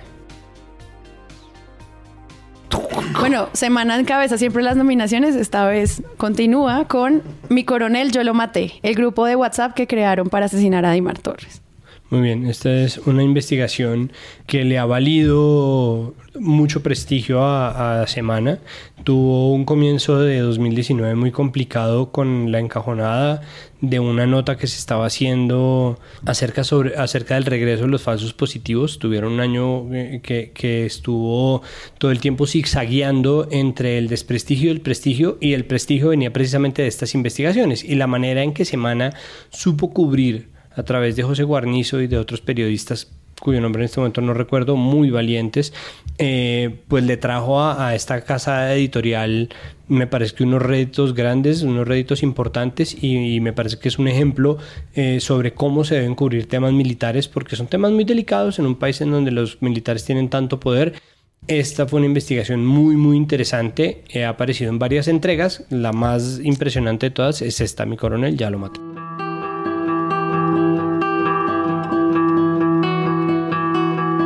Porque qué mataron a Dimar Torres?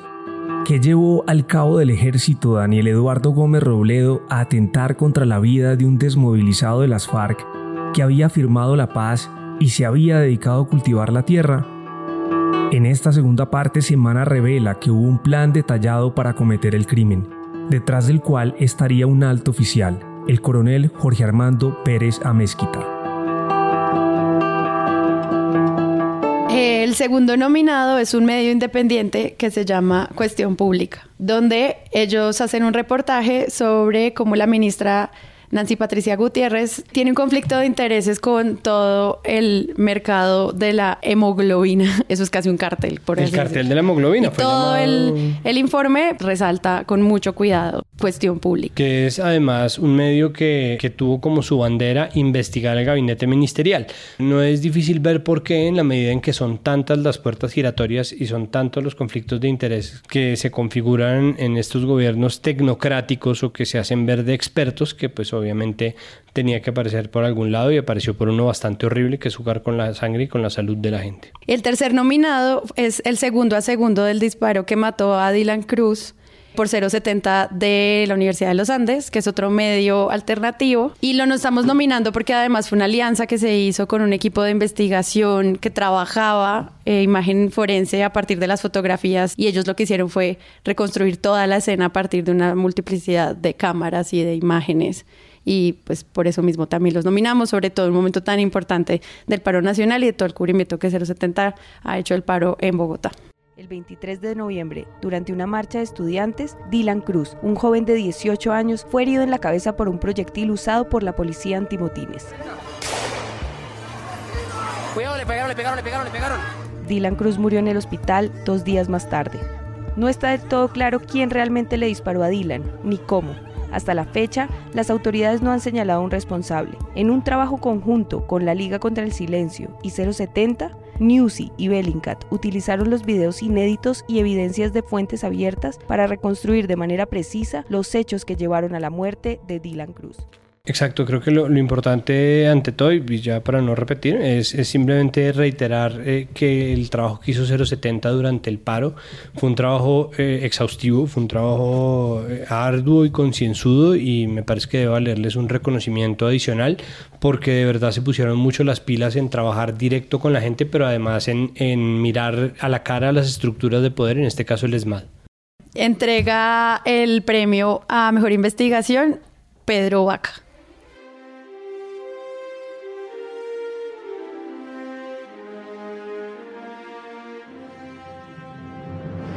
De lejos, el ganador es Mi Coronel Ya Lo Maté, el grupo de WhatsApp que crearon para asesinar a Dima Torres de la revista Semana. La rigurosidad de este contenido es notable y la pertinencia de su publicación decanta asuntos claves del debate público en Colombia.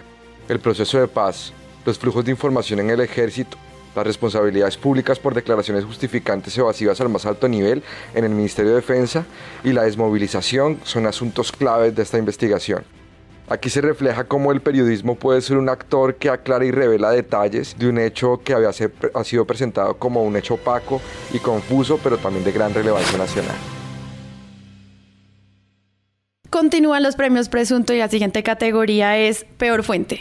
Entonces, María Paula Martínez, ¿qué significa tener una peor fuente y por qué es importante que la estemos resaltando ahorita en los medios, en los premios presuntos? No, se supone que las fuentes son periodismo 1.0 y podríamos medirle fuentes a todas las otras categorías. Pero acá lo usamos para esas historias que sobre todo están construidas o con una única fuente o resaltan la pereza periodística de ir a Instagram y a Twitter y no salir, no moverse de la silla para escribir notas completas de una sola voz. Bien sea por eso o porque usan a los astros, la luna, los magos, cualquier otra de estas que vamos a decirle, artes, oficios, como fuente periodística de interés público que no lo son. Entre nuestros nominados es una categoría extraña porque vamos a nominar a todos los medios que siguieron usando las encuestas para hablar sobre las elecciones o únicamente las encuestas para hablar sobre las elecciones. Encuestas que en su ficha técnica normalmente las hacen en dos o tres municipios, en dos o cuatro departamentos y hablamos a nivel nacional, no entrevistan a más de 250 personas y sobre eso hacemos estadísticas nacionales eh, que muchas veces, por supuesto, en tanto dejan el país afuera, pues no son fieles con lo que está pasando en muchas partes. Hola, ¿qué tal?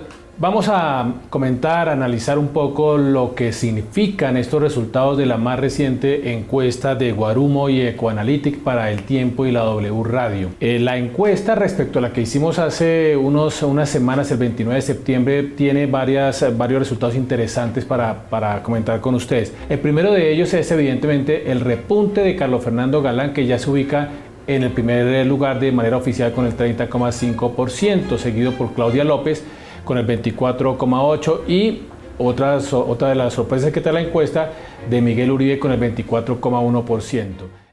Pues para empezar, son encuestas en donde buscan gente entre los 25 y los 40 años y las llaman a teléfonos fijos. Además, yo digo, ¿a quién encuestan? A mí nunca me han llamado, me llaman de los bancos, no quiero que me llamen más a ofrecerme nada, me llaman de cuánta promoción existe, mi teléfono está en bases de datos ridículas, quiero que me llamen un día a preguntarme por una intención de voto. El segundo nominado es, como ya anunció María Paula, estas fuentes astrológicas sobrenaturales, paranormales de otros mundos. Santiago. Y nuestro siguiente nominado es noticias.canalrcn.com, que tiene la siguiente noticia. El extraño evento lunar de este 31 de julio que tendrá efectos en los signos zodiacales. ¿Alguien puede hacer música de misterio, por favor? Este 31 de julio se producirá un evento lunar poco común, la superluna negra.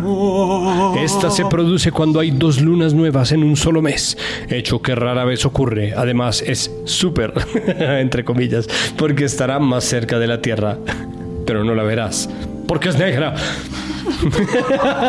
expertos, eh, expertos en el te, expertos en el no, esperen, expertos en el no, expertos en el tema creen que este fenómeno casi siempre ocurre en años bisiestos debido a que los ciclos lunares tardan 29 días, por eso que ocurra en un año normal es todo un suceso. La mejor parte del artículo es, pero ¿cómo se ve la superluna? Y la respuesta es, no se ve. Esta fase lunar no se ve nada. Gracias por nada. Gracias. Podrá tener efectos en los signos zodiacales. Abajo hacen un exhaustivo análisis de qué va a pasar con Acuario, Aries, Leo, Escorpio. Eh, cuando esta fase lunar empiece a tocar sus puertas. Esto es evidentemente periodismo de entretenimiento. El problema para mí, sobre todo, es, pero primero que se ponga como una cosa súper, oh, qué cosa tan increíble. Y segundo, decir, eso no es una noticia de nada. Y segundo, si quieren hacer noticia, esa tontería de empezar los expertos, eh, los conocedores, o cómo pueden, qué necesidad. Entonces, el siguiente nominado es Blue Radio con una nota que viene vía la calle. Es una nota de, farándula sobre las tetas de una señora, sobre los senos, perdón, pero es una de tantas otras que hacen los periodistas ahora a partir de una foto de Instagram. Entonces, hay una foto de Instagram, Nati Natasha publica una foto en bikini y sus seguidores, fans, haters, whatever, le contestan que eh, las tiene tan grandes que no le caben. Y esa es la nota. La nota tiene tres frases, la foto, el reposteo de la foto que ella utilizó en su cuenta personal y un resumen de una línea que dice la frase que ya repetí, no les tiene tan grandes que no le caben, le dijeron en las redes. Y eso es todo. Hay una cosa que hay que decir ahí y es, Blue y La Calle son emisoras hermanas, hacen parte del sistema de radio manejado por Caracol Televisión eh, la calle es una emisora musical de enfoque popular y se supone que eso la posibilita o le permite hacer todo tipo de notas soeces, sexistas y vulgares y no me parece que ese sea el caso, porque es muy fácil hablar de farándula y de entretenimiento sin necesidad de entrar en esos terrenos. Peor es que Blue, que se asume lo que se supone que es una emisora seria, informativa o bueno, todo lo que quiera decir Néstor y Felipe Zuleta que es, incurra también en replicar este tipo de contenidos. Cualquiera de los dos es perfectamente reprobable. El problema es que uno también tiene que ser medido a la altura de sus expectativas, ¿no? Entonces, es terrible que la calle no espere más de sí misma, pero Blue sí. Y Blue, que es uno de los medios que muy frecuentemente estamos analizando en este podcast, está incurriendo en un error horrible al tomar como fuente a la calle que toma la fuente eh, como fuente una nota de Instagram como si fuera que pulso. Primero, notas, digamos, si uno dijera sin reportería, o sea, no son opinión, no son, no son nada noticioso, no son interés público, estén en el medio que estén. por supuesto, hay un debate sobre el sexismo, las negrillas que utilizan. Entonces, la cantante posó con un diminuto bikini que dejó al descubierto sus atributos, en negrilla atributos, ¿no? Son cuatro frases. Es una nota, no nota. Es decir, es una nota que no debería existir en el medio, no cuenta nada. Mm, Y cada vez hay más. Hay más periodismo a través de las redes sociales. Ponen un community a tomar la foto, qué sé yo, que más réplicas tiene. Y es la fórmula más sencilla y mal hecha del clickbait. Y están nominados en esta categoría porque la fuente, además de ser Instagram, también suelen ser los usuarios que reportan comentarios a, a las fotografías. Entonces, en esta misma categoría aparecen cosas como, parece un jarrón, dicen de la cintura de Kim Kardashian los usuarios. Cosita bien hecha, le dicen a Majo Vargas por su sensual cuerpazo.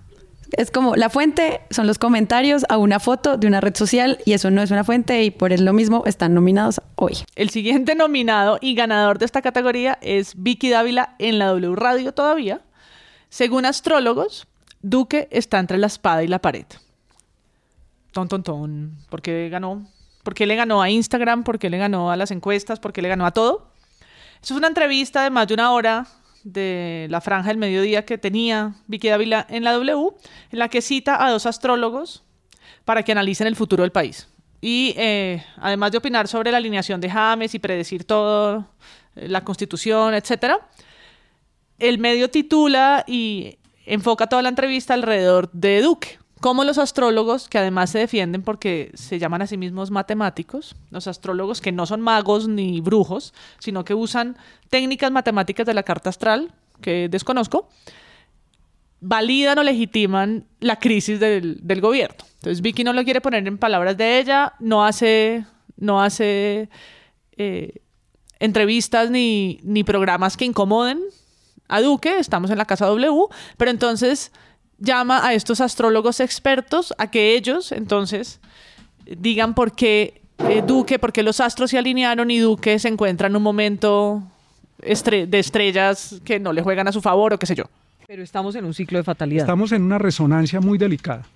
Pero estamos Usted nos es tiene que en- hablar en- clarito porque es, que, mira, obviamente nosotros no somos, es en no entendemos en, en ese este lenguaje. año, en esta década, en estos meses. Estoy hablando de los próximos seis años a partir de este momento. Y, y Giovanni nos va a hablar de un ciclo que se llama Saturno-Plutón y Plutón sobre el Sol de Colombia. Eso indica que la sombra sale a la luz. Fatalidad es que la corrupción se está tomando, está saliendo a la luz. Sí, en esas está también la menciona que el empleo no avanza porque Júpiter está en retrógrado, que Júpiter está en algo. Miren, a uno, a uno le puede gustar la astrología, uno puede eh, conocer incluso, saber, aprender, leer, leer el horóscopo, creérselo, puede preocuparse porque viene la superluna afro, sea lo que sea, sea lo que sea. Usar a un astrólogo como fuente directa y no tomarlo con pinzas y no analizar el hecho de estar usando un astrólogo es embarrarla. No es poco frecuente, puede pasar, le puede pasar a cualquiera, le puede pasar a cualquier medio. Está, digamos, bien. Cada tanto va a aparecer un astrólogo o un oráculo o un lo que sea, pero incluso en eso es sano que exista un escepticismo por parte del medio que los está usando como fuente. Y eso es lo único que uno pide, que tengan la bondad de decir, mire, vamos a hacer esto, sea porque no tuvimos otro, otro remedio, porque no tenemos parche, porque estamos aburridos, porque queremos la. No, no, no, no está del todo mal siempre y cuando se utilice con limpieza, ¿no? En cambio, salir a titular en un mundo en donde la gente lee los títulos de las noticias, que los astrólogos dicen que, que Duque está bien, es un intento de lavarle la cara a un gobernante que termina por acabar con el prestigio de un medio de comunicación y pues la W no creo que se pueda dar ese lujo mucho tiempo más. Además, no sé, para quienes son expertos, tendrá sentido decir que como estamos, como Colombia es un país cáncer y Sidán también es cáncer y James también es cáncer, entonces es un problema astral. Pero para quienes no sabemos nada, la nota incluso está mal hecha y la entrevista ni siquiera logra explicar dentro del mundo de la astrología qué diablo significa eso.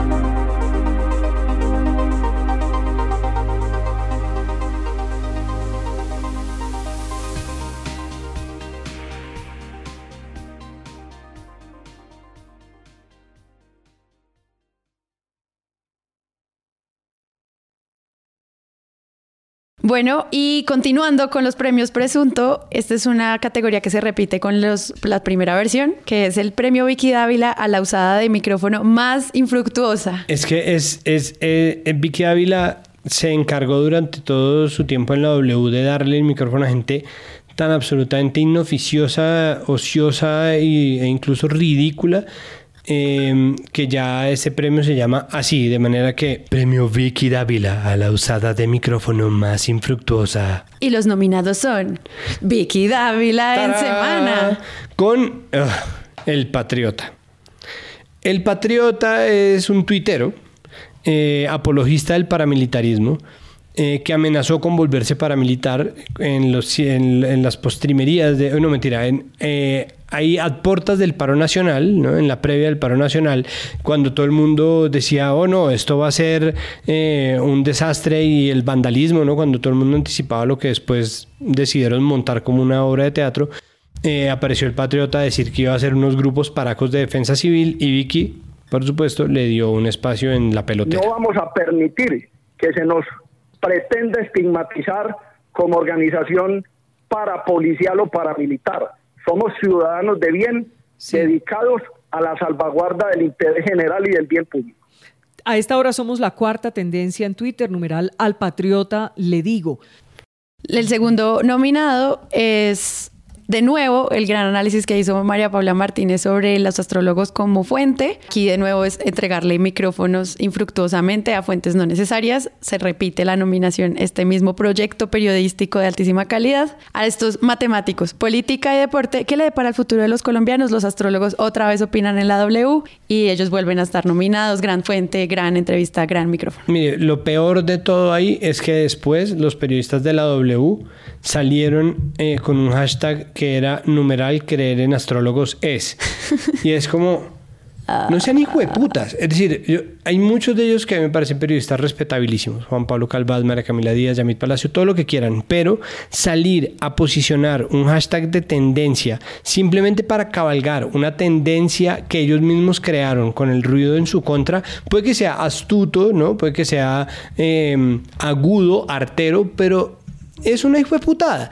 Porque es volver a redundar en utilizar a los astrólogos como fuente en un país en donde el pensamiento mágico está exacerbado.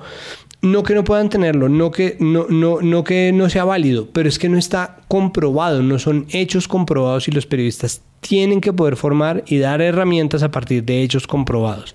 Y en tercer lugar, ¿Qué puede tener Álvaro Uribe Vélez, senador de la República, expresidente, por decir acerca del asesinato de un jovencito a manos del ESMAD? Es decir, Álvaro Uribe puede ser un generador de opinión, un líder político, un ideólogo, un, lo que ustedes quieran, puede ser la persona más poderosa de este país, pero ¿qué tiene que decir él con respecto a un caso para el que existen videos de prueba?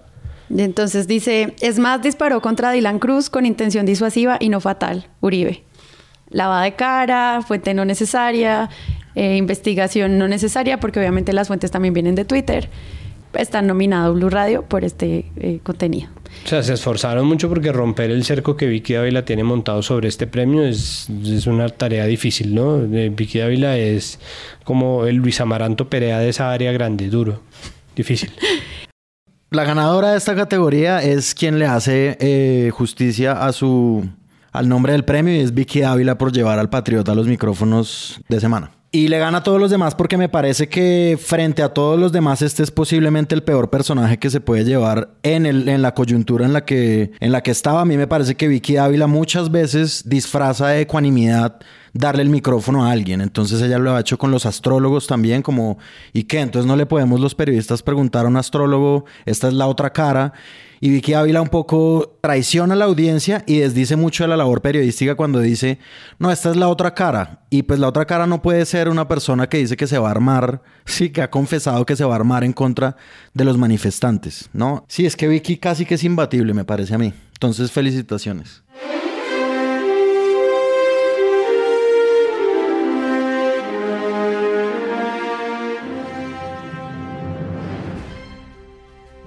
Bueno, nos fuimos. Eh, Esta categoría es el peor análisis. Uy, peor análisis que es complicado porque eh, se bordea con la irresponsabilidad, está el abuso, incluso está el eufemismo.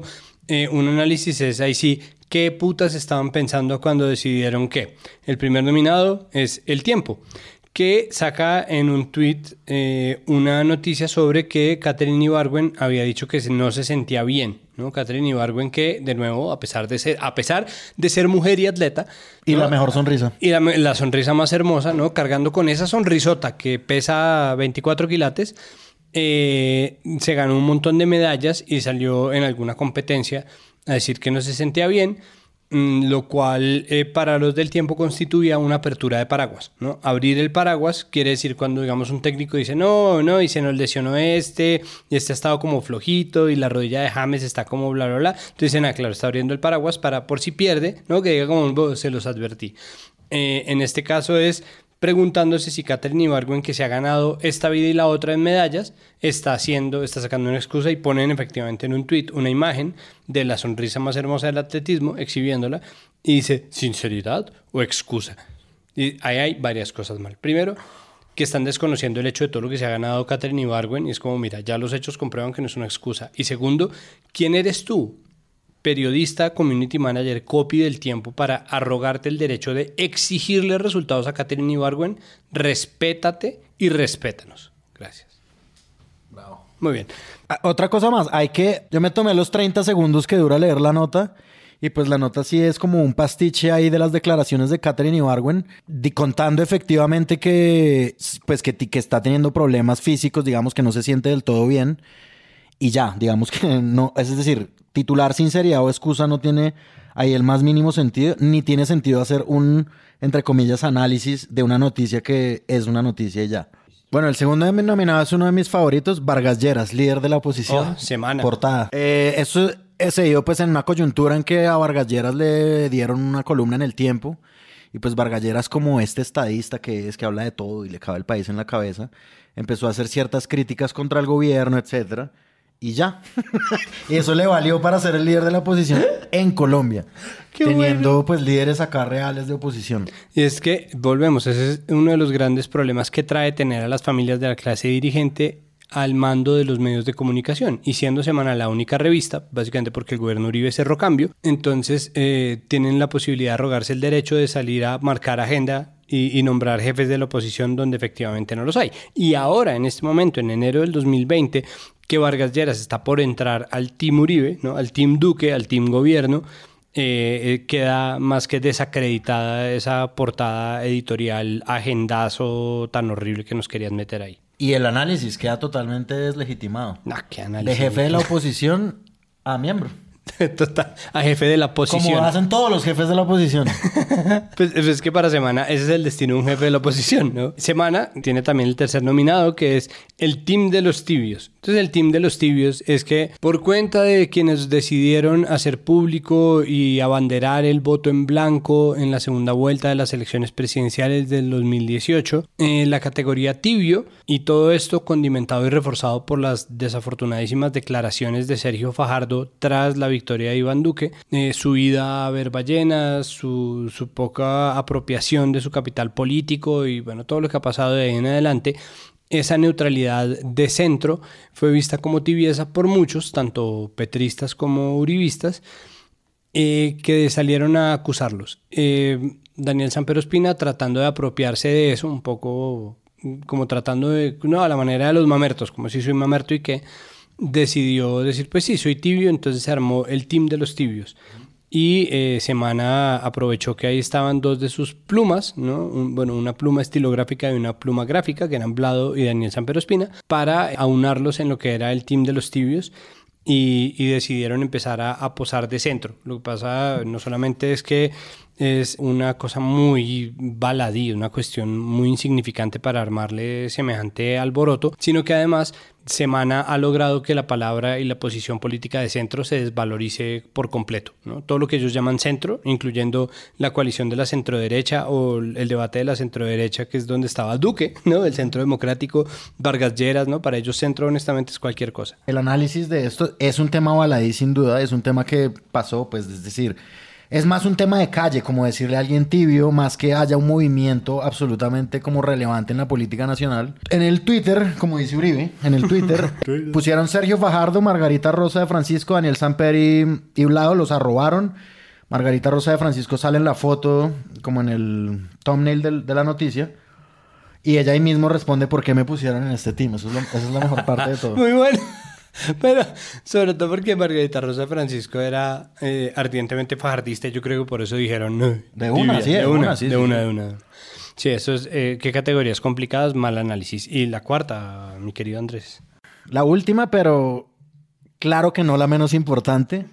Una saga de xenofobia y, y bueno, y muchas cosas más, eh, firmada por Claudia Palacios llamada Paren de Parir. Claudia Eugenia, eh, le podemos poner a partir de esto porque hace la, la trilogía nazi de columnas eh, que empieza con esta Paren de parir, en donde se arroga el derecho de decirle a, a las venezolanas que no vengan a tener hijos acá a Colombia. A las venezolanas pobres. A las venezolanas pobres, sí, claro, porque las venezolanas, es, es que para un bogotano de, de Chapinero para el norte, cualquier venezolano de, de- de plata es prácticamente un colombiano.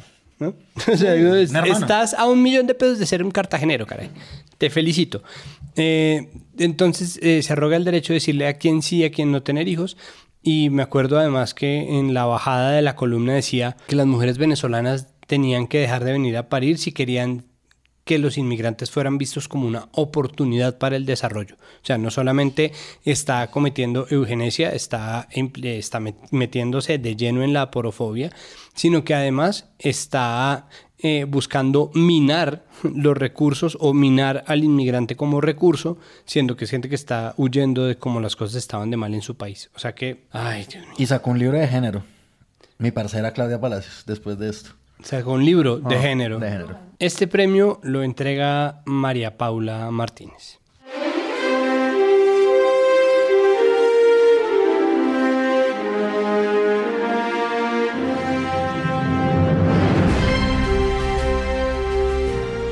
Es un honor o deshonor entregarle cualquier premio a Claudia Palacios por ese texto que no merece nada, pero aquí vamos. Gana Paren de Parir y su saga, como decía Santiago, porque después eh, publicó Derechos sin Deberes y hace poco, en enero, Malparidos y toda su tesis sobre cómo los derechos de los infantes priman, lo cual realmente es una columna xenófoba, es una co- columna con un montón de problemas de género que despiertan cierta, ciertas dudas sobre la maestría que cursa la periodista Claudia Palacio sobre género, no entiendo cómo.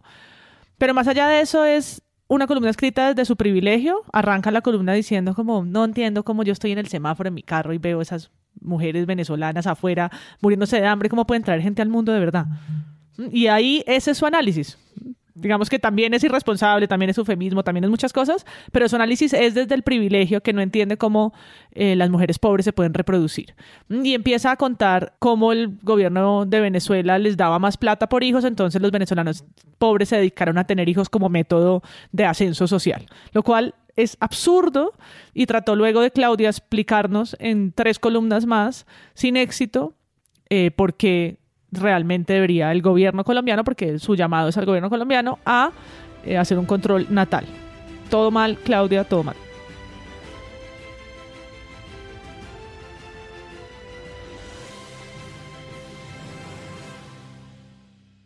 Siempre hemos hablado que los medios de comunicación tienen una responsabilidad absolutamente innegable con la participación ciudadana y la democracia.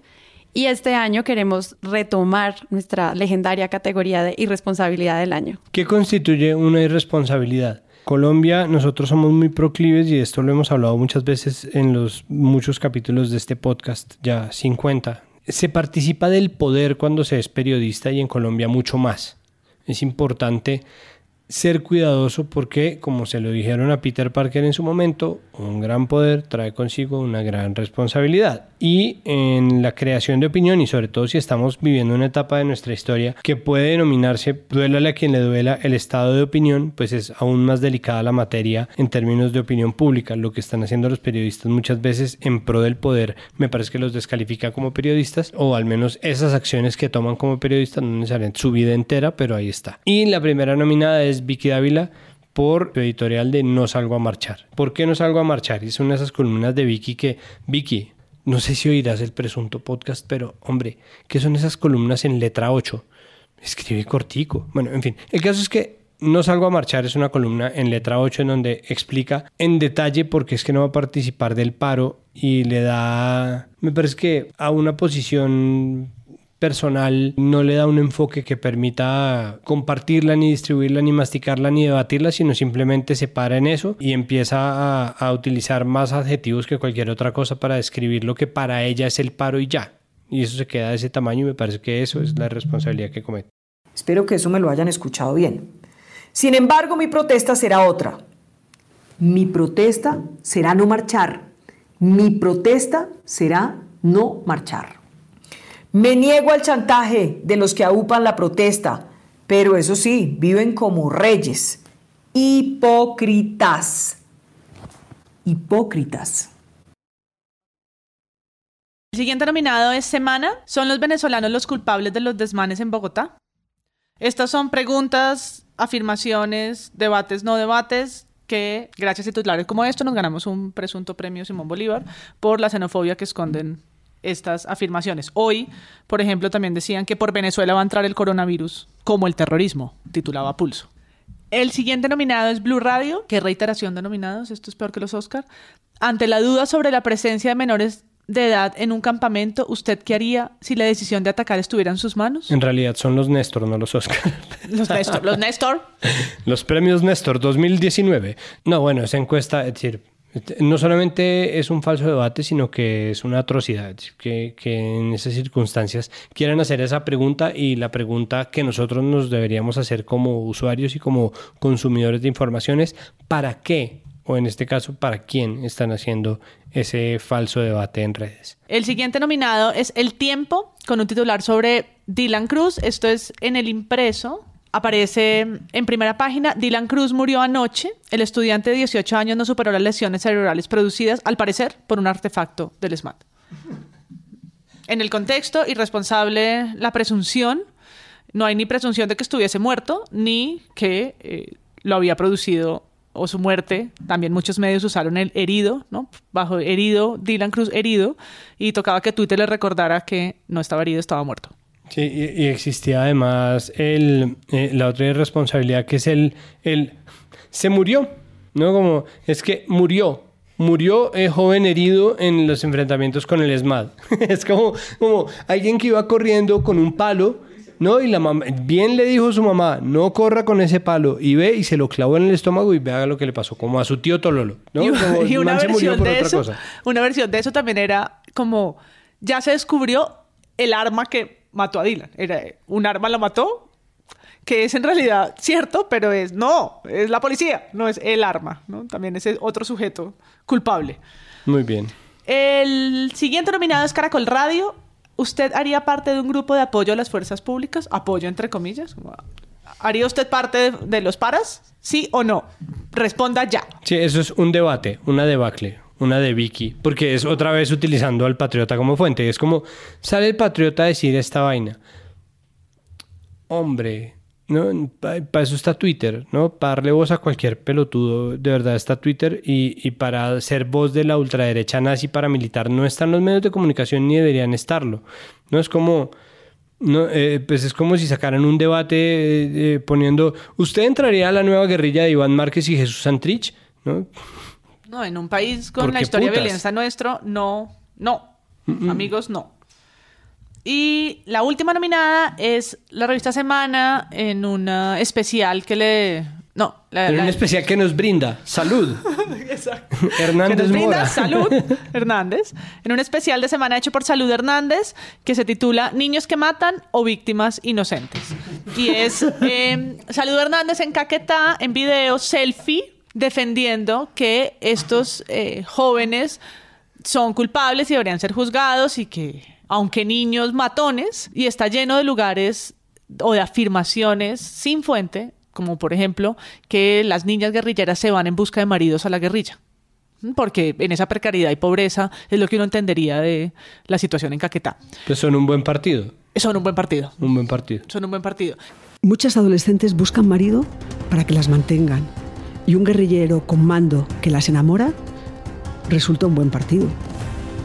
Y en medio de el contexto, lo que está pasando con la muerte de líderes sociales, lo que está pasando en el sur del país, que Salud Hernández y que se emana además desde su sello, y la reconocíamos en el reportaje de, de Dimar Torres, haga un especial que realmente es la columna de opinión de salud, pero con buena fotografía y buen video, y permita esas afirmaciones como fuente de reportería, no es solo irresponsable, sino peligroso.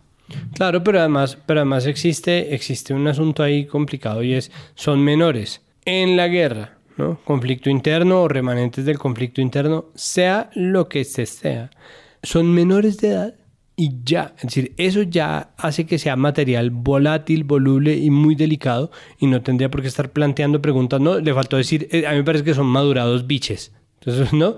Como esos muchachos eran muy precoces, esos, si usted los ve, usted los deja entrar a una discoteca porque no habría mandarles un bombardeo. ¿no? Y por eso, salud, te lo ganaste.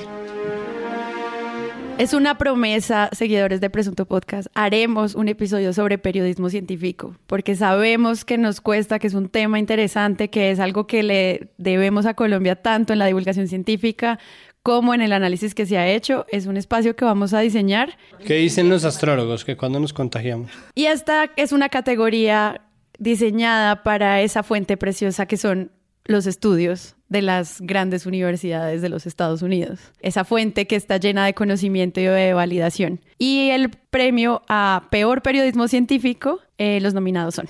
La W, por la siguiente joya. Estudio reveló que el 80% de los colombianos tienen fantasías sexuales. Miren, una- es, es que este podría ser el premio Estudio Reveló. Sí, sí, Cada sí. vez que un estudio revela cualquier mondá, esa mondá vale mondá. Y es muy triste porque la gente se hace estudios serios y se podría hacer muy buen periodismo de divulgación científica sobre estudios que revelan cosas a niveles muy serios, con buenas metodologías, con buen uso de hipótesis, con todo el efectivo uso del método científico. Pero pues los periodistas al final no le están dando validez a eso y es muy triste que cada vez estemos más lejos de entender cómo hacer periodismo científico. Pues es que ¿a quién le conviene que el mundo esté lleno de estudios chambones? A las farmacéuticas, a eh, la industria de las bebidas azucaradas y la comida ultraprocesada, a la industria en general de los alimentos y a los periodistas chambones. ¿no? Cualquiera de esos se nutre perfectamente de, de los estudios que revelan una u otra cosa para poner en una u otra no- noticia. ¿Cuál es el problema? Que la gente lo oye, lo lee, se lo cree. Estudio revela que la gente que toma café sin azúcar es malvada. Este es un estudio publicado en Caracol Radio. Qué maravilla. Y lo digo yo desde mi posición como persona malvada. O sea, yo he tragado tanto tinto sin azúcar que ya en este punto debo ser Lex Luthor. ya voy en ese nivel. Eh, volvemos a lo mismo. Estudio revela que la mayoría de los estudios son basura. Tenemos como tercer nominado un hermoso video del tiempo que habla sobre los ovnis sobre el desierto de la Tatacoa. ¿Por qué? Porque en un gesto pintoresco que a mí me parece mm, bello y que incluso es muy interesante como material de documental, hicieron un ovnipuerto en el desierto de la Tatacoa. El problema es que se aborda como si existiera una posibilidad, ¿no? Se aborda con seriedad la posibilidad que hayan aterrizado los ovnis en el desierto de la Tatacoa y hacen todo un video donde le rodeos a esto hasta que, hasta que efectivamente sale la gente diciendo, no, pues no, pues no, no ha aterrizado nadie, ¿no? Pues como, pues no jodas, ¿en serio? Entonces, bueno, pues ahí está, ahí está. un ovni y, y varios seres porque le habían enviado un mensaje, cosa que no ha sucedido. Diez años después no ha sucedido. Pero em, en, en el desierto de la Tatacoa, por ser un espacio tan libre, por poder ver claramente las estrellas, por poder ver más, digamos que el universo de alguna manera, pues se pueden detectar este tipo de cosas. El último. Caracol Radio revela que tener parejas regañonas no es tan malo. No es tan malo. No es tan malo. Por favor, entregalo. Entonces, bueno, y... em, Aprovechando que Andrés Páramo no puede aguantarse la risa, le pido que por favor entregue el siguiente nominado. Este es el mejor que he visto en mi vida, básicamente, de un estudio. Caracol Radio revela que tener parejas regañonas no es tan malo.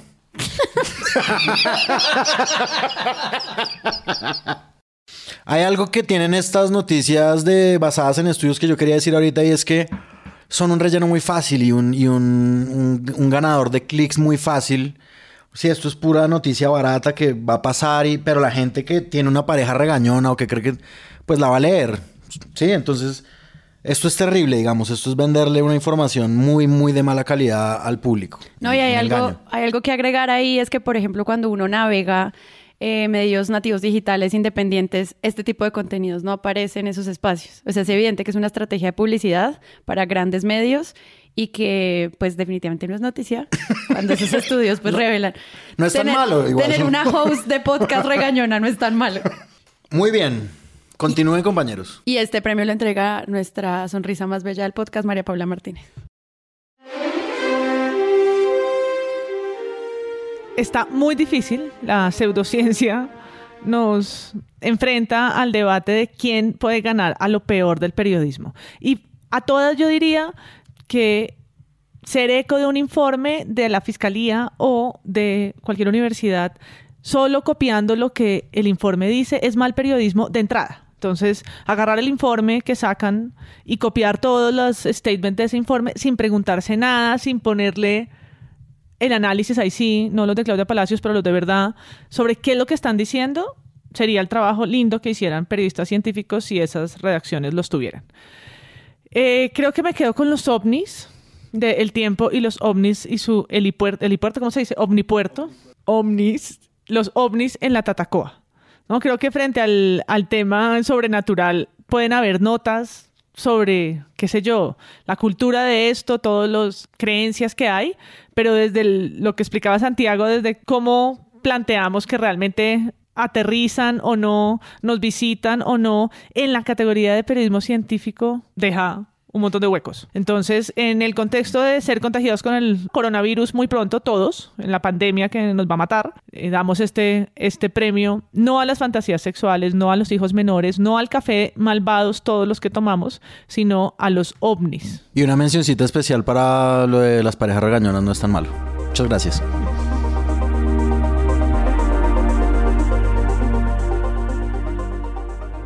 Quiero agradecerle a todas las personas que siguieron este podcast hasta el final.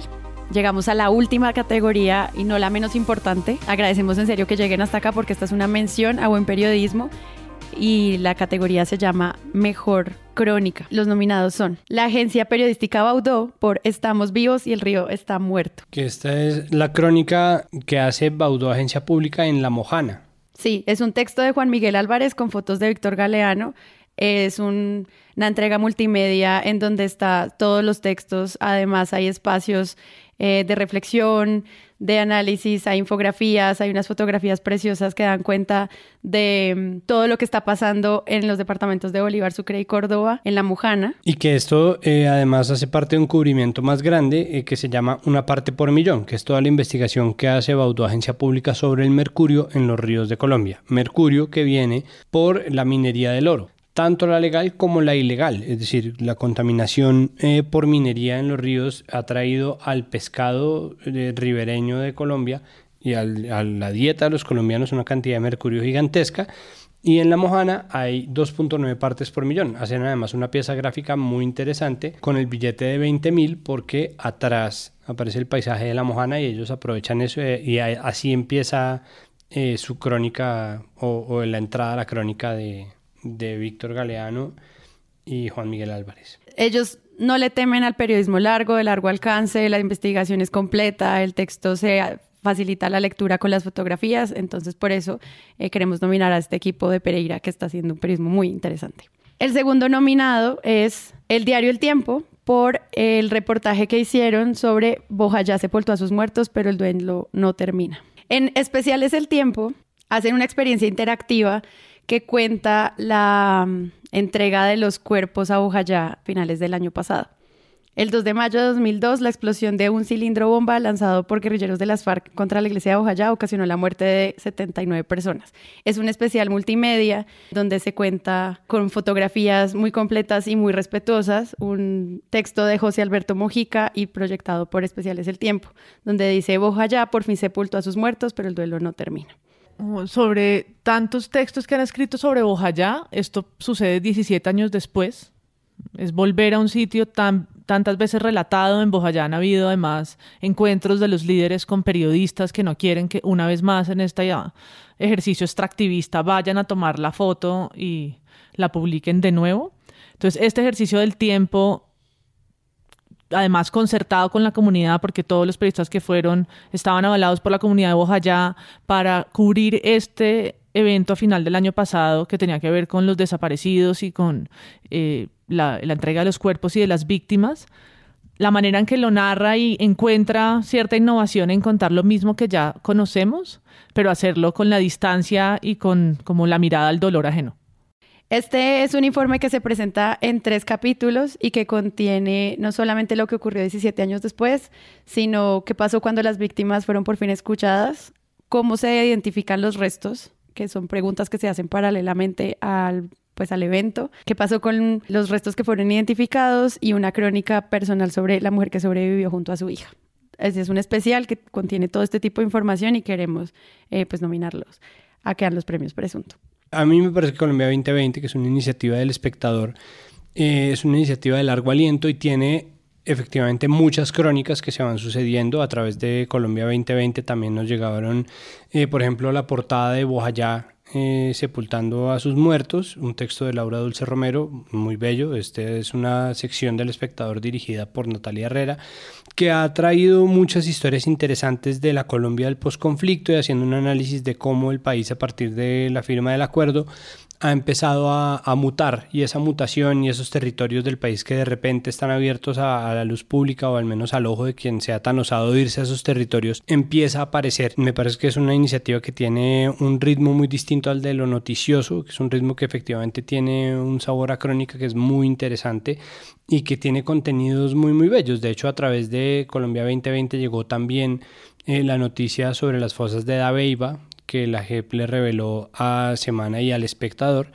Eh, entonces también ha sido fuente de noticias, pero creo que cabe dentro de estas nominaciones porque es un esfuerzo periodístico eh, que es muy interesante y que muy poca gente está haciendo y el espectador sabiendo que es un pasivo de ¿cómo es que se llama el grupo financiero de los Santo Domingos? Valorem, eso es decir, ¿no? Inviertum, parece un, hechizo de Harry Potter para ganar plata. Valorem.